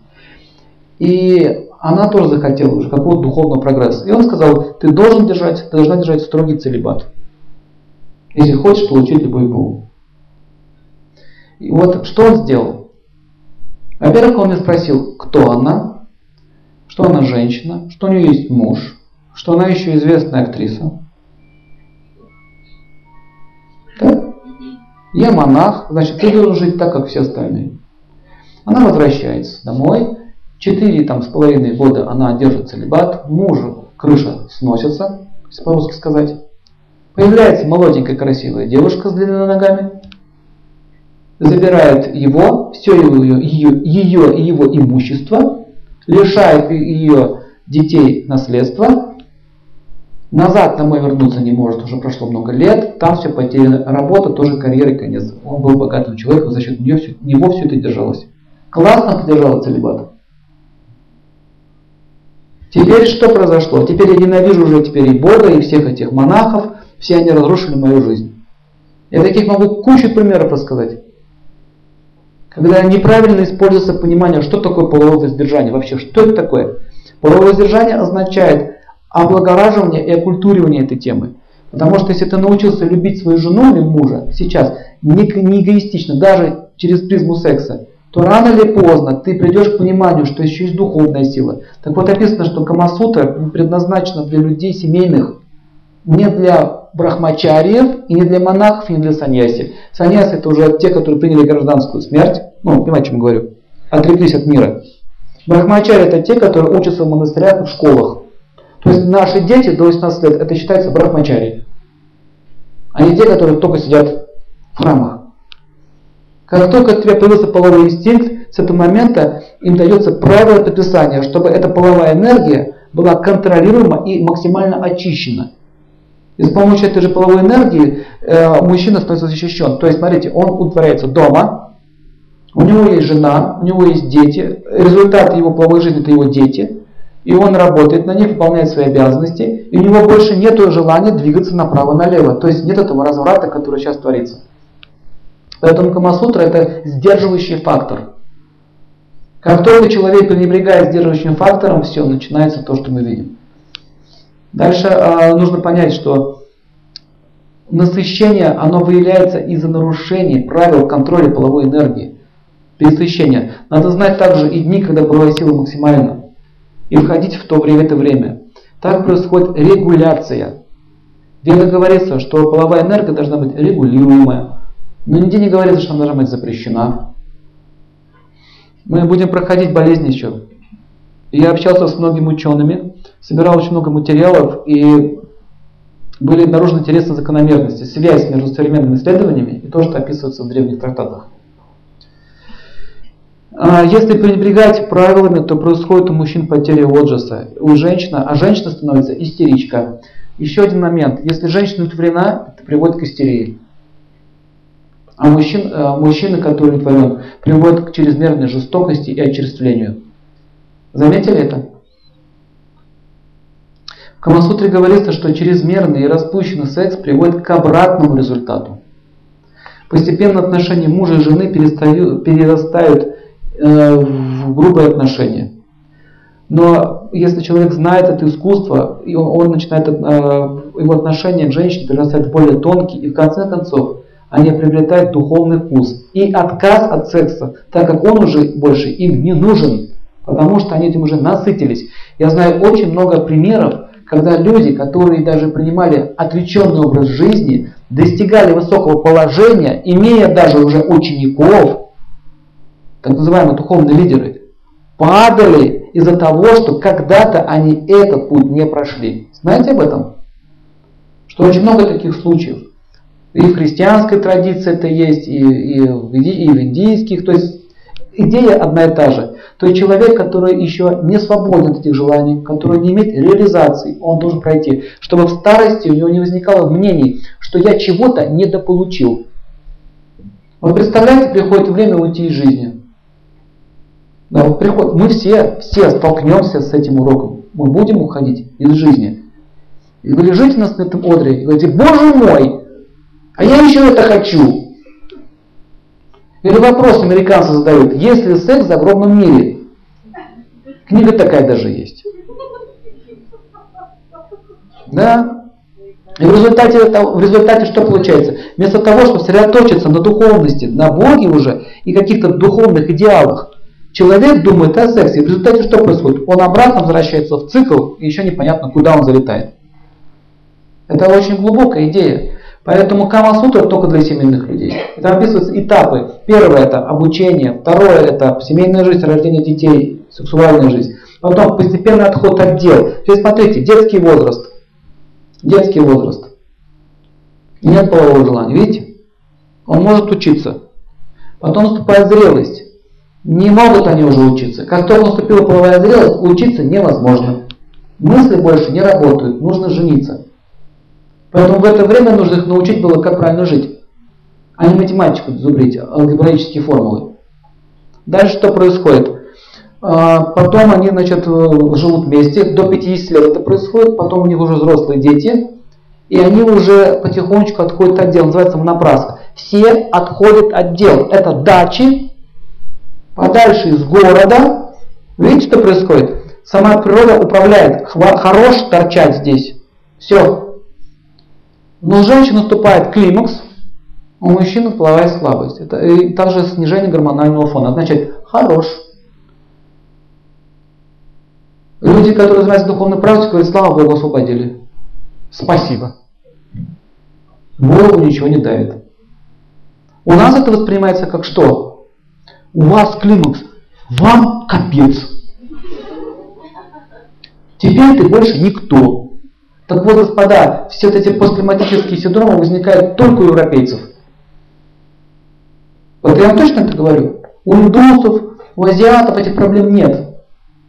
Потому что они с самого детства знали, что этот период будет, и они к нему готовились. Если, если вы считаете, что конец половой жизни означает конец моей жизни, будут болезни, потому что вы включаете программу самоуничтожения. Э, идет это время, когда вас освобождают от этого, и вы можете посвятить себя чему? Обучение молодых, обучение детей, внуков. Чему еще можете? Школы открывать. То есть вы свою мудрость, которую вы накопили в течение жизни, передаете. Но сейчас что делают? Вставляют, э, это, вкалывают эти гормоны мартышек.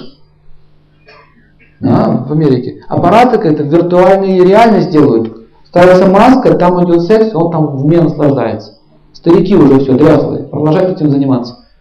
Это означает, что всю свою жизнь он никогда не готовился к этому. Мне даже такой идеи не было, что это когда-нибудь в моей жизни произойдет. Поэтому, видите, две крайности может быть. Чрезмерная э, сексуальная жизнь и наоборот, зажатая. Дает плохой результат в обеих случаях. А, постепенно все это отношения мужа и жены перестают, перестают в тонкие отношения. Смотрите, идея какая. Они тренируются сначала на этом, потом у них переходят духовные отношения. И в следующей жизни они отправляются вместе, они не расходятся никуда. Вот этого болезненного разрыва нет. Вы знаете, как это больно, когда уходит близкий человек? Это самое настоящее, знаете, как по живому человеку ножом прорезать. Жуткая трагедия. Люди даже жить не могут. Сразу после мужа умирают. Год-два и все. Потому что у меня больше нет идеи здесь жить. И чаще всего такие крепкие браки, когда они все гармонизированно выстроят отношения, они переносят свою следующую жизнь. Эти писания для людей, которые не могут держать целебат и выйти на духовный уровень через отречение и регулирующие принципы. Для монахов, принявших духовный статус людей, Камасутра не нужна. Вот кому она не нужна. Для них есть другие писания, где они получают развитие духа. И так говорится, что веданты – это обширная литература, и там могут получить знания люди всех мастей с разными уровнями сознания и статуса. Там есть и материальное, и духовное. Итак, вернемся к этике. Женщина должна уметь защищать своего мужа от других женщин. Вы знаете, что если женщина долго находится под вниманием мужчины, она начинает считать его своим. Так устроена ее природа. Если мужчина начинает заботиться о женщине, он тоже считает ее своим. Если женщина долго находится в каком-то месте в течение трех дней, она считает это место своим. Отсюда вывод. Не нужно женщин ставить на одну кухню вместе. Они не понимают, чья это кухня. Все говорят, моя, это моя. Как женщина не может себя защитить, когда на нее напал мужчина, потому что она физически слабее его в 10 раз. Так вот, если женщина нападает на мужчину психически, он слабее ее в 10 раз. Запишите это. Вот вы должны понять, что он слабый, он не может устоять, у него нет такой силы. А если она еще сексуально образованней, все. Долг жены знать эти законы, владеть Камасутрой, чтобы муж даже не смог смотреть на других. Не запрещать ему смотреть, а удовлетворять его сексуальные и психические потребности. Теперь понимаете, зачем это надо знать? А не для того, чтобы с помощью Камасутры заниматься развратом с кем пожелаешь и соблазнять женщин или мужчин. Это не для этого предназначено. Сейчас такие школы в Москве есть. Как это называется это? Учат соблазнять женщин как название такое даже есть специфическое. Как? Ну вот что-то в этом роде. Вот тот, кто, кто, кто обучает людей вот этому, получит импотенцию, рак предстательной железы. Если это мужчина делает. Все, которые обучают развращать женщин и соблазнять их, у них будет тяжелейшая судьба. Не будет удачи. Если женщина а, разрушает чужую семью, то как разрушает? Соблазняет чужого мужчину. Понимаете, сама пришла и соблазнила она получает рак матки или молочной железы.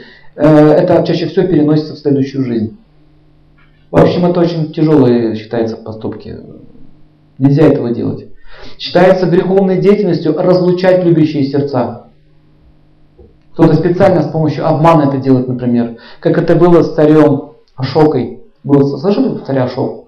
Известный император, типа нашего Петра Первого он был. Он, он империю создал, могучую объединил всю Индию. Это было 3000 лет назад.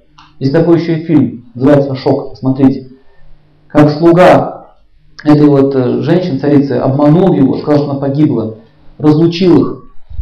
В результате он э, потерял покой в жизни, потерял смысл жизни, э, развязал кровавую бойню по всей Индии. Вообще потрясающая история. На самом деле это, это события происходили. В общем, идея такая, что он встретился с ней в походе, притворился простым солдатом.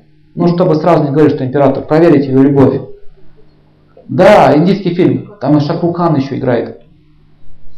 Вот. Э, Карина Капур и Шакрукан играет. Это, это было по-настоящему. И когда э, он не признавался до конца, что он простой солдат, она тоже его полюбила, и охранник понял, что какой-то солдат влюбился в мою там, принцессу, принцессу, и он милость ей создал. А сказал ему, что ее убили, типа. А ей сказал, что он тоже солдат погиб в бою где-то. Так вот, она ходила его искала, не видела до конца, искала его. По армиям ходила, искала.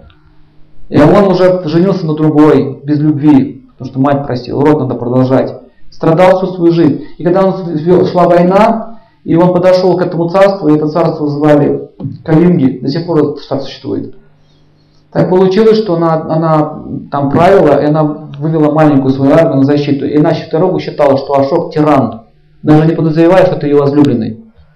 И они встречаются прямо на поле битвы, с мечами вот так вот. Представляете, какое было зрелище? Так вот, э, Посмотрите, сколько горя принес этот человек своим враньем. И сколько погибло других людей из-за этого. Ашок называется фильм. Ашок. Ашока. Вы можете в интернете его посмотреть, скачать. Шикарный фильм. Ну, в общем, красиво очень сделан. Это было в истории этого царя. И он, когда это произошло, он сел, там, в книге так описывается биография, что он так вот сел за голову, взялся, Боже мой, говорит, вы говорите, что я зверь. Все. На самом деле я объединяю Индию, чтобы вы прекратили драться между собой, чтобы вы рано или поздно станете заложниками других царств, вас захватят. Но это разве не зверь, не зверство вот так вот с моим сердцем поступить? Все, понимаете, покалеченная жизнь. Вот тот человек, который это сделал, во он сам погиб. И в будущей жизни у него будет несчастная судьба. Ни в коем случае нельзя разлучать сердца любящих. Если это, конечно, не какая-то дурь. Если это дурь, то другой вопрос. Нужно уметь это видеть. Любовь ли там, или просто какое-то увлечение глупое, ненужное совершенно. Это касается родителей особенно. Вот эта вот история шока, посмотрите. Еще я вам расскажу интересную историю, как женщина может защитить своего мужа. А, однажды Шукрачарья, это Риши среди полубогов, он сейчас управляет Венерой, посетил Землю. И в те времена э, ученые состязались друг с другом. Например, если проиграли в диспуте, то ваши титулы, ваша школа и ваши ученики приходят ко мне, и ты сам становишься моим учеником. Это означает конец твоего, образно бизнеса образовательного. Так вот, этот Шукрачарья был очень умен, и он разбил философски одного царя. Он говорит, все, царство теперь ты даешь мне, сам будешь моим учеником. И он был в печали. И жена говорит, дорогой мой муж, я тебя спасу. Она говорит, я тебя вызываю на бой. Продолжаем дальше состязаться. Он посмеялся. Женщина, как ты можешь состязаться? Он говорит, мы, речь шла о ведических принципах, о ведах. Я хочу продолжить эту тему. Вы шикарно разбираетесь в всех писаниях, вы можете цитировать все шлоки на санскрите. Она говорит, ну ты не можешь состязаться, ты же не муж, ну ты же не мужчина. Он говорит, вы согласны, что в ведах описано, что жена является второй половиной мужа? Да, согласен. Поэтому я представляю мужа. Начинаем диспут? Он уже напрягся. Ничего себе, какая умная. О чем будем говорить? И он, он говорит, можно, говорит, я выберу тему? Да. Мы будем, вы монах? Он говорит, да. Поговорим о Камасутре. А вот это вот он не знал. Он знал все писания. Но монахи это не изучают. Расскажите мне 84 позы женщины. С подробным писанием и самым лучшим время зачатия. Вы согласны, что Камасут это часть ведических писаний? Да. Почему не отвечаете? Он краснел, бледнел.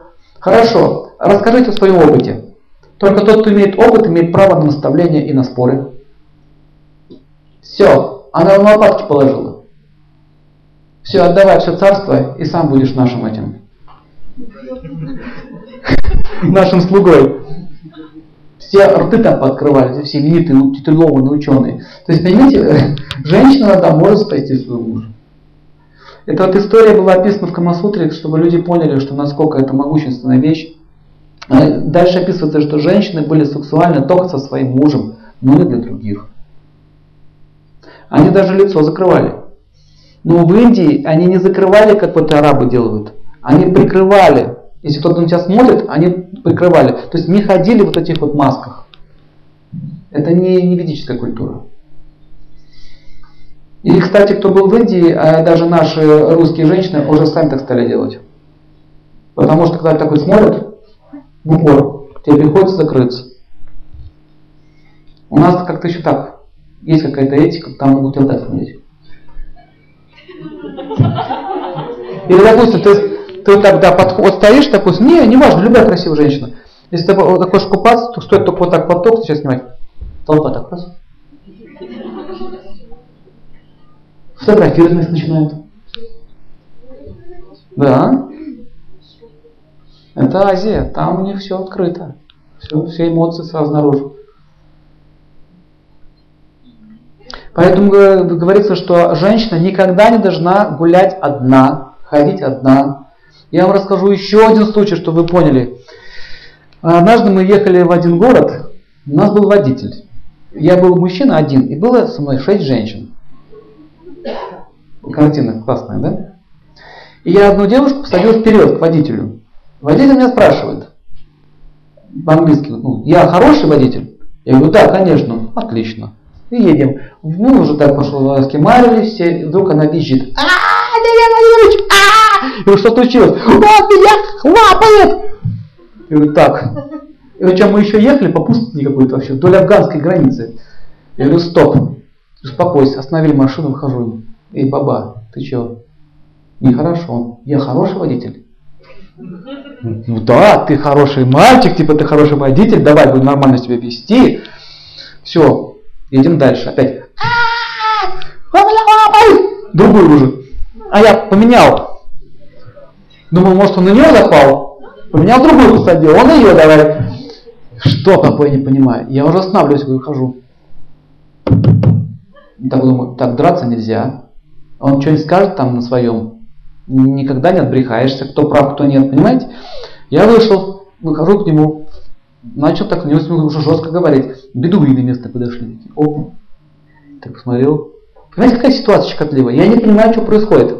Как с ним себя вести? Мальчик, он нас просто оставит, уедет, и все. Я говорю, хорошо, баба, все нормально. Сам сел вперед. Он мне говорит, я хороший водитель? Я говорю, да. Ты так смотришь на меня. Я думал, что, ну, может, он еще и того, и этого. Ну, это вообще уже, думаю, надость какая. Я говорю, я, он говорит, вы будете здесь? Я говорю, да, я буду сидеть здесь. Они будут сидеть. Ну, я же хороший водитель. Я говорю, хороший. Вот я искренне не понимал, что происходит, почему, какая-то, я чего-то не понимаю. Это я уже начал понимать, потому что он меня уже, он, он стал удивляться, смотрит на меня разочарованно, расстроен, ну я же хороший водитель, а ты туда сел. И вдруг до меня доходит, вот просто доходит. А он обиделся, вышел, говорит, не поеду. То есть дай мне вот эту девочку и все, вот не поеду. И вдруг меня доходит. Он мне говорит, я хороший водитель. Я говорю, да, ты хороший водитель. И сажаю к нему девочку. На!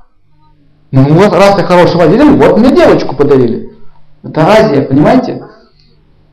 У меня еду с гаремом, смотрите, логика какая. Я еду с гаремом, он меня сейчас с самого начала спросил, я так стыдно стал мотать пленку назад. С самого начала спросил меня, это, говорит, твои женщины? Я говорю, нет. Ну, жены, говорит, твои? Я говорю, нет.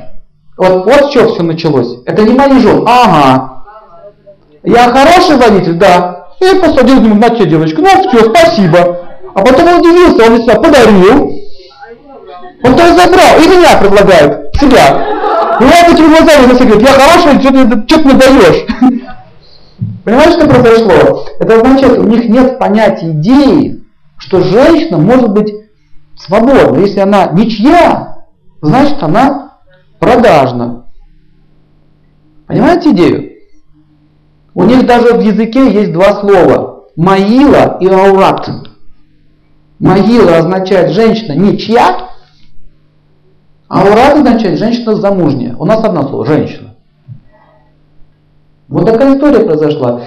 И я потом говорю, ребята, девочки, говорю, точки красные ставим, говорю, спрашивают, это, это кто? Я говорю, это мои жены. Я так обычно говорю. Мэри Патни. Он, все, все. Ну, а что наш не догадывается, что там говорю. Все мои жены. Он, а, а, вопросов больше нет. Все. То есть э, вы никогда не увидите, чтобы там кто-то один ходил, бродил. Потому что люди, особенно мужчины, где больше солнца, там больше вот этого вот, вот вожделения. В России тоже много вожделения, но это происходит немножко по-другому. Не в таком стиле. Но так или иначе, кто заметил, что даже если вы замужняя и остаетесь одна, вы все равно становитесь объектом нападения? Кто заметил? Допустим, вот одна девушка стоит, работает, продает что-то, всегда кто-то появляется, кто начинает так себя вести. Я даже видел, что едешь со своей женой, тебе открыто начинают к ней приставать. Что же говорит о том, что она одна остается. Итак, э, запомните правило, что женская форма создана Богом, и она очень прекрасна. Даже женщины ей привлекаются. Сами женщины. Что же говорить о мужчинах, в противоположном поле? Причем я не говорю о лесбиянках. Даже женщине не нравится смотреть, красивые женщины. Журналы смотрят, как на красавица. Теперь вы понимаете, какую аскезу э, женщины создают для мужчин, возбуждая их. Это проблема культуры в целом. Итак, знание и владение интимной жизни, особенно на психическом плане, дает защиту. Очень много примеров, когда женщина сама разрешала своему мужу изменять. Только потому, что она чем-то пренебрегала. Например, пренебрежение своим телом и так далее. Потом бац. Что случилось? Почему он не ушел? Запишите правило. Кризис среднего возраста – это когда мужчина становится состоятельным человеком, а жена состарилась. Вот и вся формула. Женщине, жен, девушки хотят состоятельности, а мужчины красоты.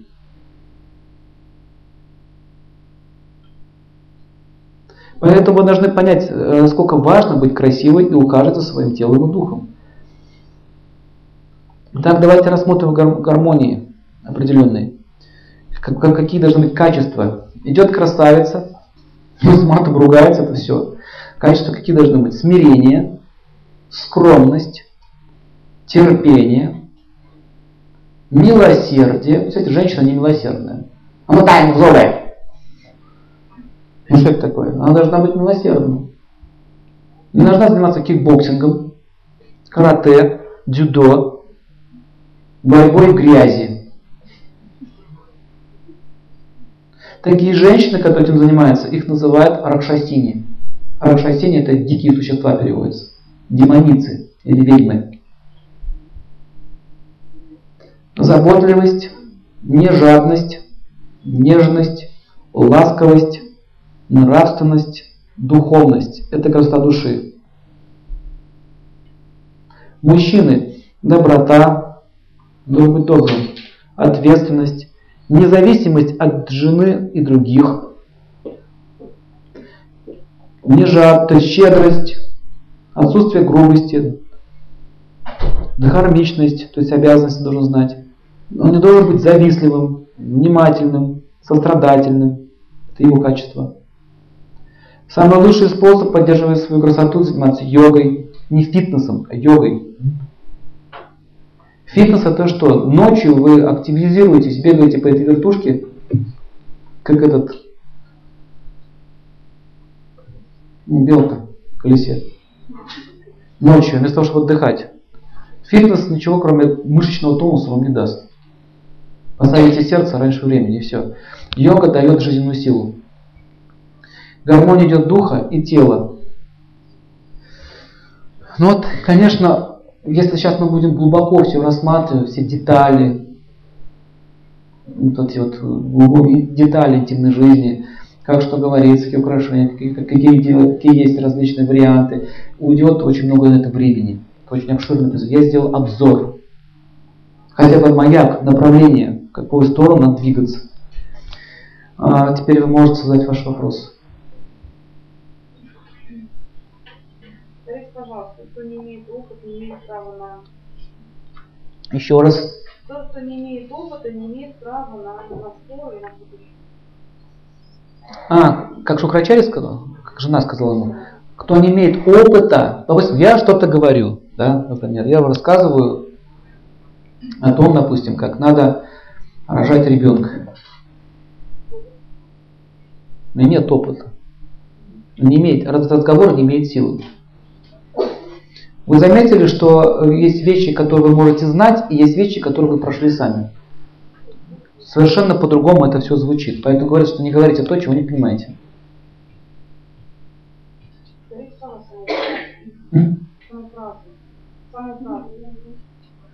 Если а, а, не, говор- не говорит, то есть, если ты не имеешь опыта, то не заявляй о истине, что это так.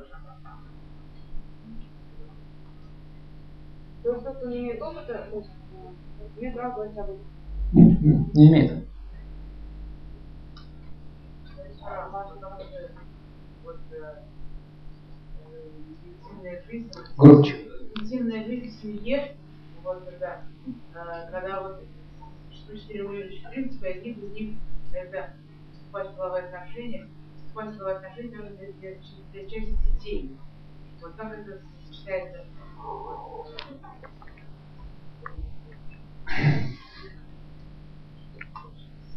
Я вам еще раз говорю, есть Камасутра и есть Бхагаватам. Есть писания для йогов и для людей, которые хотят достичь какого-то духовного совершенства. И этот же вопрос я задал одному гуру. И он сказал такие слова. Не надо эти вещи смешивать. Если вы хотите развить отречение от материального мира, совсем от него избавиться, то в этом случае накладывается на сексуальные отношения ограничения. Но если вы хотите э, развивать семейные отношения, эти ограничения, они могут дать проблемы. Понимаете идею? То есть, э, если, смотря какие задачи вы в жизни ставите. Какие задачи? От цели зависит. Если человек решился все в этой жизни покончить с материальным существованием, то тогда есть такие наставления. А не так, что ты еще полон материальных желаний, занимаешься своей, э, копошишься в материальном мире и ставишь такие жесткие обеты, что ну, я больше этим не буду заниматься, продолжаешь, продолжаешь жить в семье, и тебе при этом еще продолжает мучить половое желание, то это приводит к серьезным проблемам. Я об этом буду говорить на следующей лекции по болезням. Прямо факты буду рассказывать, как это происходит. Поэтому не надо э, прыгать выше своей головы. Если человек не может, нужно признаться себе, я этого не могу. Это не мой путь. Понимаете разницу? О чем речь идет? Мы не можем всему человечеству повесить принцип йогов. Йоги могут, аскеты могут, их единицы. Поэтому существуют разные писания для людей, которые занимаются духовной практикой, и для людей, которые идут к этой же цели, но другим путем. Ответил? Спасибо. Следующий вопрос. Страданий. Невежество является источником страдания. Поэтому, если вы хотите помочь человеку, нужно избавить его от невежества. То есть дать ему, дать ему знания. И, и не- нельзя человека обвинять, что он в чем-то ошибался или где-то он в жизни что-то напортил, натворил. Вот в этом разница между ведическим взглядом на жизнь и современными моральными принципами. В ведические времена никто никого не осуждал. Им давали знания, а как ими пользоваться, выбирай сам. Если человек не хочет принимать знания. Если он не хочет принимать знания, это его право. Поэтому он рождается в России, в Советском Союзе. Все. На тебе. Или Китай. Все. Вот тебе рисовое поле, лепешка с рисом, и больше ты ни о чем в жизни не услышишь. Понимаете, такое рождение не, не появляется просто так. Если ты не хочешь даже вообще ничего знать, а, то ты можешь отправиться даже в миры, где, это, где даже слово Бог не будет произноситься. Поэтому в китайском языке даже слова Бог нет. У них в словаре нет этого слова. Да, нету. Я не знаю почему. Ну, такие вот они, желания такие у них. И почему сейчас эта культура ушла? У многих вопрос задают, если такая была крутая культура, куда делась, да? Я вам объясню. Дело в том, что есть люди, которые должны жить в Кали-Югу. Вот люди, которые должны сейчас вот родиться, в те времена они не могли родиться, потому что та система, которая была, она была для них неприемлема. Не было компьютеров, не было азартных игр. Я не мог ходить с драными штанами по улице. Я не мог купаться голый на нудистском пляже. Понимаете, в чем идея? А желание-то есть, а места нет. Поэтому существуют эпохи. Вот эта эпоха Кали дана для того, чтобы мы родились здесь и получили наше желание. Понимаете? Идите сейчас предложите, давайте жить так. Смотрите, это же круто. Защита женщин, детей, стариков, да? Идите в правительство, скажите, давайте защищать детей, женщин, стариков. Что сложного? Вот вам вопрос. Сложно выделить пару миллиардов долларов на, на стариков? Сколько у нас сейчас этих э, пенсионеров, ну, может, миллионов 50, да, на всю страну. Не меньше, ну 40. Одна подводная лодка стоит несколько миллиардов. Одна лодка. Один миллиард на всех, по миллиону. Нормально? Хватит? В чем проблема? В жадности, в отсутствии духовности, Там такие не нужны правители. Если вы начнете такие идеи продвигать, вас пристрелят. Очень быстро. В Петербурге э, на юбилее снятия блокады, у меня бабушка блокадница была, памятник поставили. 3 миллиона долларов стоит. Огромный памятник жителям блокадного Ленинграда. Вот он, каменная баба с веником. И смотрите на нее. Блокаде 4000 рублей пенсия. Вот вопрос. Вот тот человек, который издает эти законы или приказы, что у него в сердце? Насколько нужно быть жестоким человеком и равнодушным, чтобы не поделиться элементарными вещами? Дать хотя бы денег тем людям, которые отвоевали твою свободу. Отвоевали твою свободу, подчеркиваю, в окопах там помирали. Я же даже не говорю про женщин, про детей, просто хотя бы ветеранам, старикам, больным. Вот о чем вопрос идет. Поэтому говорится, что когда общество теряет моральные принципы, а именно защиту детей, женщин, стариков, это общество называется варварским. Какая Камасутра? Простых вещей понять не могут. Поэтому не удивляйтесь, что надо удивляться, знаете чему? Что вы вообще сюда приходите, слушаете. Вот это надо удивляться. Давайте еще вопрос, уже время идет. Она кончится через 420 тысяч лет.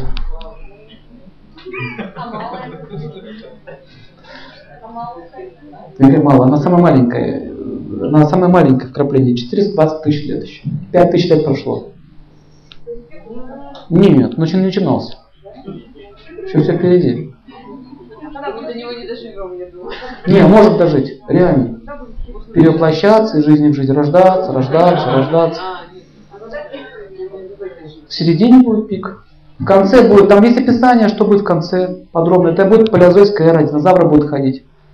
Люди будут маленького роста. Есть описание. Полная, тотальная деградация. В Фаниште Пуранах. Предсказание будущего. Еще есть книга, называется Бхуми Гита. Песня, песня богини Земли. Она все рассказывала о прошлом, настоящем, будущем. Вот по этим вот писаниям э, многие мудрецы рассказывают вообще-то все. По большому счету, даже многие из них и не мистики, знают, имеют доступ к этим книгам. У меня есть даже сейчас предсказание на Европу. Э, в 2000 году был перевод, вот то, что сейчас происходит, все описано. Про Америку есть, про Россию есть, все есть. Все уже известно, что будет дальше. Сейчас нужно думать не про Америку, а про свою личную семейную жизнь. Потому что это важнее чем кризис в Америке. Знаете, с чего любой кризис начинается? Вот здесь. Вся эта большая глобальная проблема, это приступ, это, это таблетка от жадности. Лечение такое, знаете, процедура пошла, панчакарма. Поэтому в семье тоже надо процедуры такие делать. От чего? Смотрите, запишите, сейчас поскорее скажу вам, четыре, четыре ноги, на которых держится семья. Первая нога это дхарма, обязанность. Что такое дхарма? Если, вот, допустим, дхарма воды утолять жажду, дхарма сахара быть сладким, дхарма воды, этой, этой, огня давать свет и огонь. Какой смысл в огне, если он не светит и не греет? Дхарма учителя учить, дхарма врача лечить, а не деньги сдирать. Дхарма судьи быть справедливым. Дхарма милиции вас защищать, а не нападать. То есть, когда дхармы нет в обществе, начинается бардак. Управлять государством невозможно. Дхарма мужа и жены есть. Это у нас в тех семинарах описывается, дхарма каждого. Так, понятно, да, дхарма? Но на одной дхарме тоже далеко не уедешь. Вроде муж домой приходит, деньги там приносит в семью, не пьет, не курит, э, трудяга, все хорошо. И все. Она только дхарма. Сухо? Сухо. Вторая нога. Какая вторая нога? А, а артха, артха переводится экономическое процветание. То есть мурмуром сыт не будешь, нужно деньги мне зарабатывать. Обязанности, экономика. Все, нога. Следующая нога, на котором стоит вот эта вот семья, корова семьи, как говорится, да, на четырех ногах стоит. Это кама, это вечеринки, насла... в общем, все, что связано с искусством, с чувством наслаждением. Без камы тоже тяжко. Сядете все время там лекции, лекции, лекции, лекции, лекции, лекции. Ну не, не классно, потом тяжко станет. Вот, а наслаждаться. Поэтому, когда мы учились в институте, у нас было заезды такие, и каждый вечер культурная программа. Концерты, пляски, свистелки, там, гулянки. Каждый вечер. Самый лучший способ учиться. Поучился, отдохнул. Поучился, погулял. Только культурно гуляем. Без этих вот дел. Вот. Следующее остается что? Мукша. Свобода переводится. От чего свобода?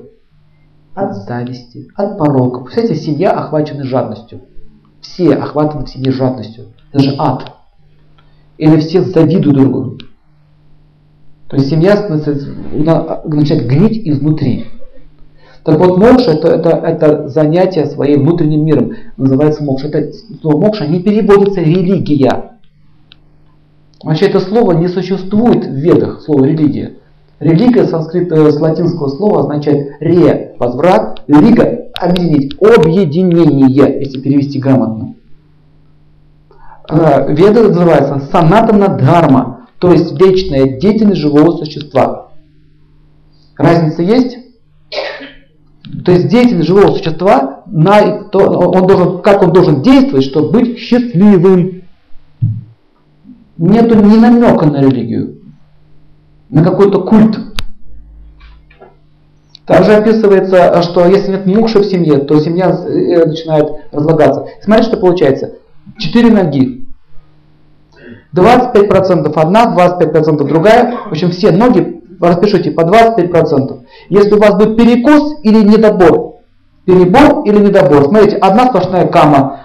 Даже возьмем не семью, допустим, вот бизнес. Все только фуршеты, фуршеты, фуршеты, фуршеты. Видели таких? Сплошные прожиды, столько расходов входит на фуршеты. Потом что? Все погрязают в праздности, в наслаждениях, бизнес разваливается. Так погибла Римская империя. Одни, одни в них эти были, кама сплошная. Все, развратились полностью. Чем больше наслаждения, тем больше разложения идет. Потому что перебор. Недобор – это Советский Союз недобор камы. Секса в Советском Союзе нет. А как дети рождаются, непонятно. Но его там нет.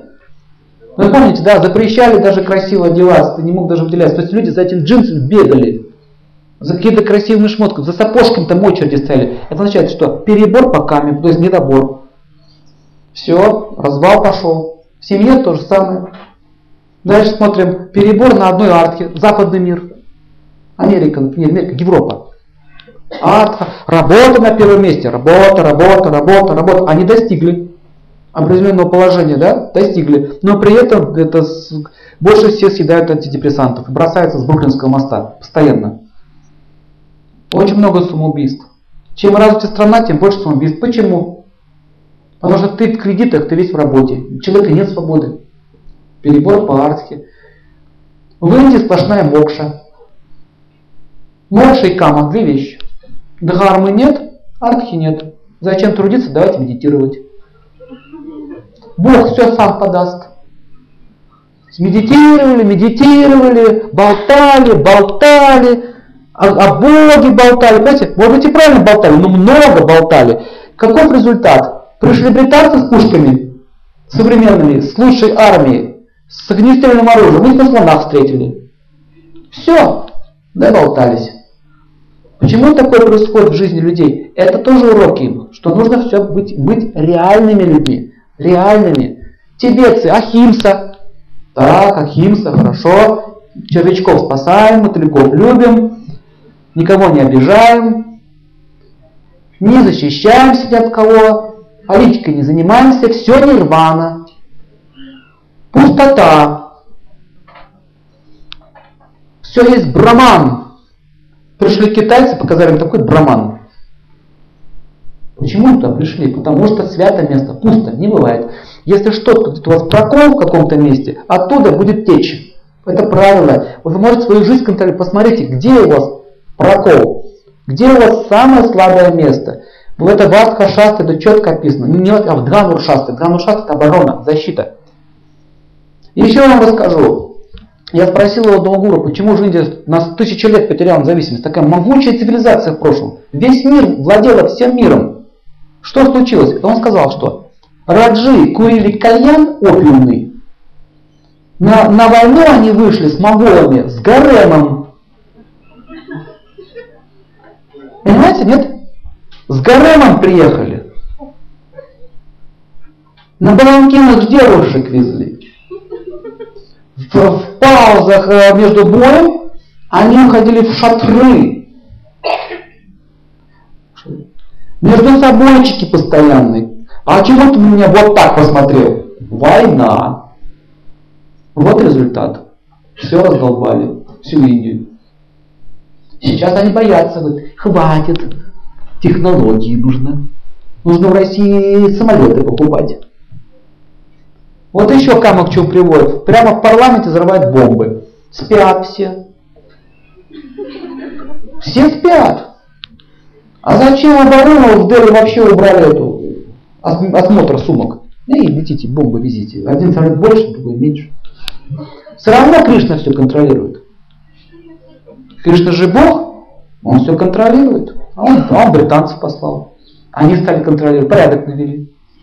Потому что Бог не привязан к одной Индии. Вот в чем идея-то. Понимаете, то есть есть воспитание. Та же самая семья. Кто, у кого-то запад пошел. В блаженство он ушел, да? Все, сел в блаженстве, книжку читает. Я вам расскажу еще последнюю историю и все, закончу. Это комедия, чтобы на веселую ночь закончить. Я, у меня дача была на Кавказе. Там любители такие есть духовности. И один прекрасный вечер Крик стоит. На помощь помогите. Бежит мужик. Сзади бежит жена с косой. И делает вот такие движения. Ших. Ших. Убью гада. В общем, подойти к ней было нереально. Она машет косой в разные стороны. В общем, каким-то образом все-таки ее успокоили. Мы не могли эту косу у нее вырвать из руки. Маленькая хрупкая девочка. Девушка глаза вот такие озверевшие на своего мужа, стали проводить исследования, что же там у них все-таки случилось. Рассказ, объясняю. Значит, она пахала поле на быке. Сзади шел муж и читал ей вслух Бхагавад Гиту. Кто-то Библию читает, неважно. И это продолжалось каждый день. Свободная от от чтения Бхагавадгиты он занимался йогой-медитацией. Это в селе. Идет сезон сбора сена. Нужно сено вести. Потому что если дождь начнется, сена не будет. Ну, понимаете, кто немножко понимает, он понимает, о чем он говорит. Она говорит, я ему говорю, сено сейчас надо собирать. Он говорит, я сделаю так, что дождь не пойдет. И он сидел, пыхал на, на тучу. И когда он пыхал на тучу, туча почему-то стала капать. И он сказал, это все потому, что ты не целомудрена. У тебя не хватает почтения и смирения по отношению к мужу. Поэтому наша сено сгниет. А я даже с милыми их собираю. И он ходит сзади, читает нотации. Так вот, это продолжалось какое-то время. И в один прекрасный день ее нервы не выдержали. Вот результат. Она косила, она косила, нет, она сказала, пахала, потом косила. Потом снова косила и снова пахала. И все, у нее психоз пошел. Она взяла эту косу, говорит, зарежу гада. Серьезные проблемы у них начались. Это вот такие загоны бывают.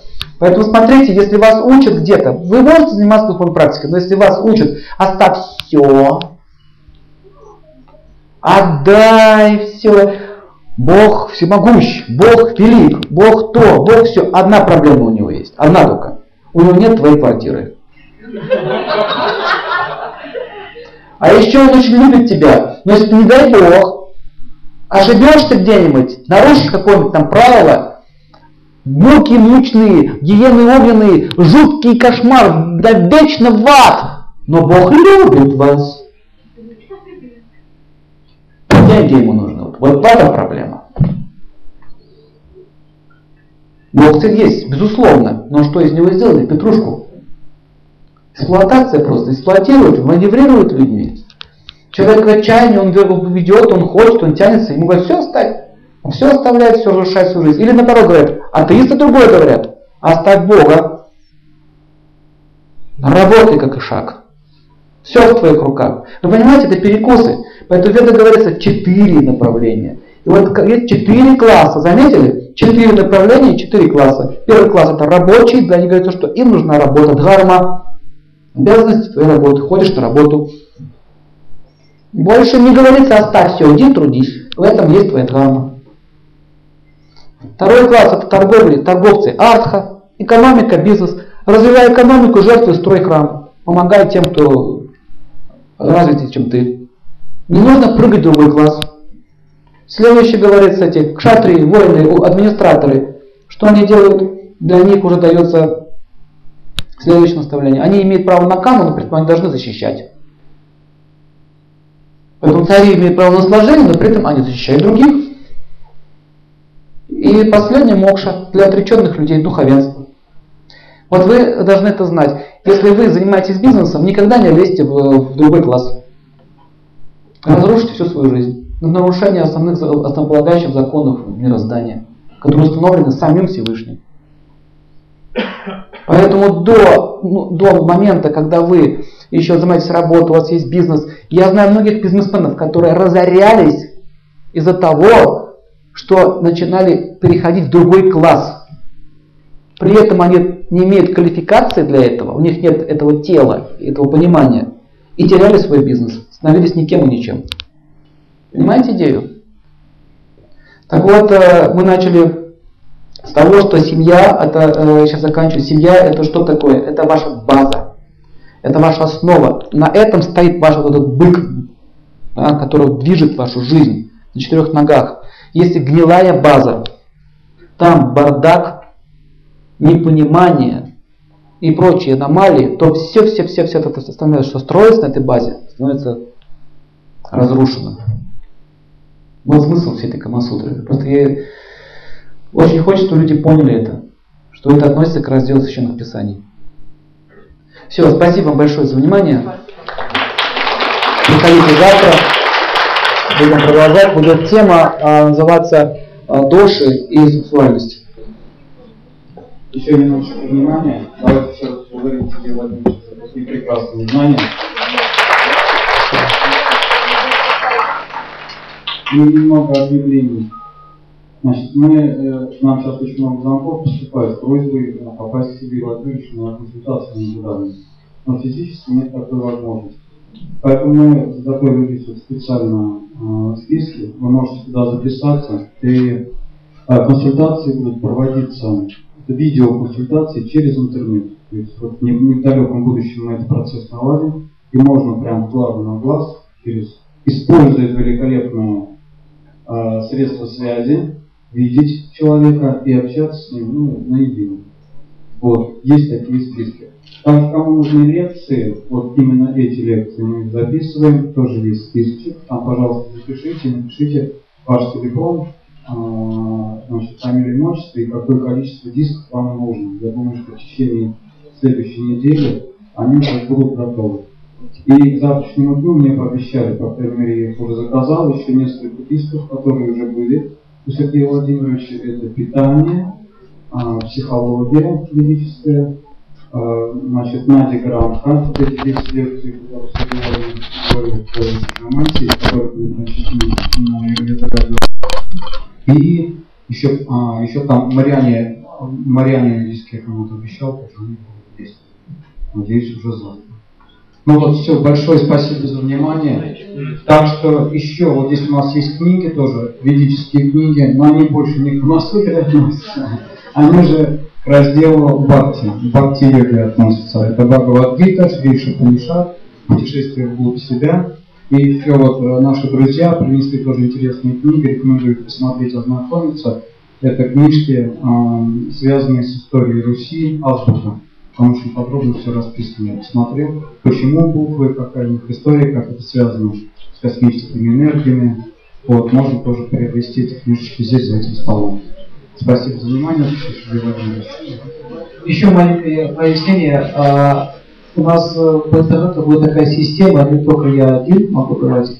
У нас еще хорошие специалисты по юрведе, по диетологии, по, по косметологии. То есть все списки, которые мы можем вам дать возможность получить эти знания по интернету, будут, будут вам выложены. То есть мы сейчас открываем такую систему э, работы по интернету. Поэтому все вот к нему обращайтесь, и он вам расскажет, какие еще возможности есть, кроме меня еще.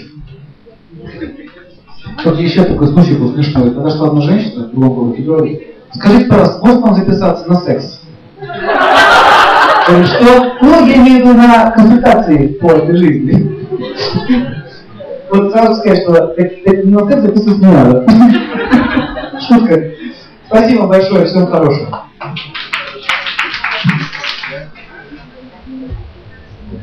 Сергей, пожалуйста. Второй Я так спросила, за счет чего а, один алмаз на? Вот это. Кому мне позвонили?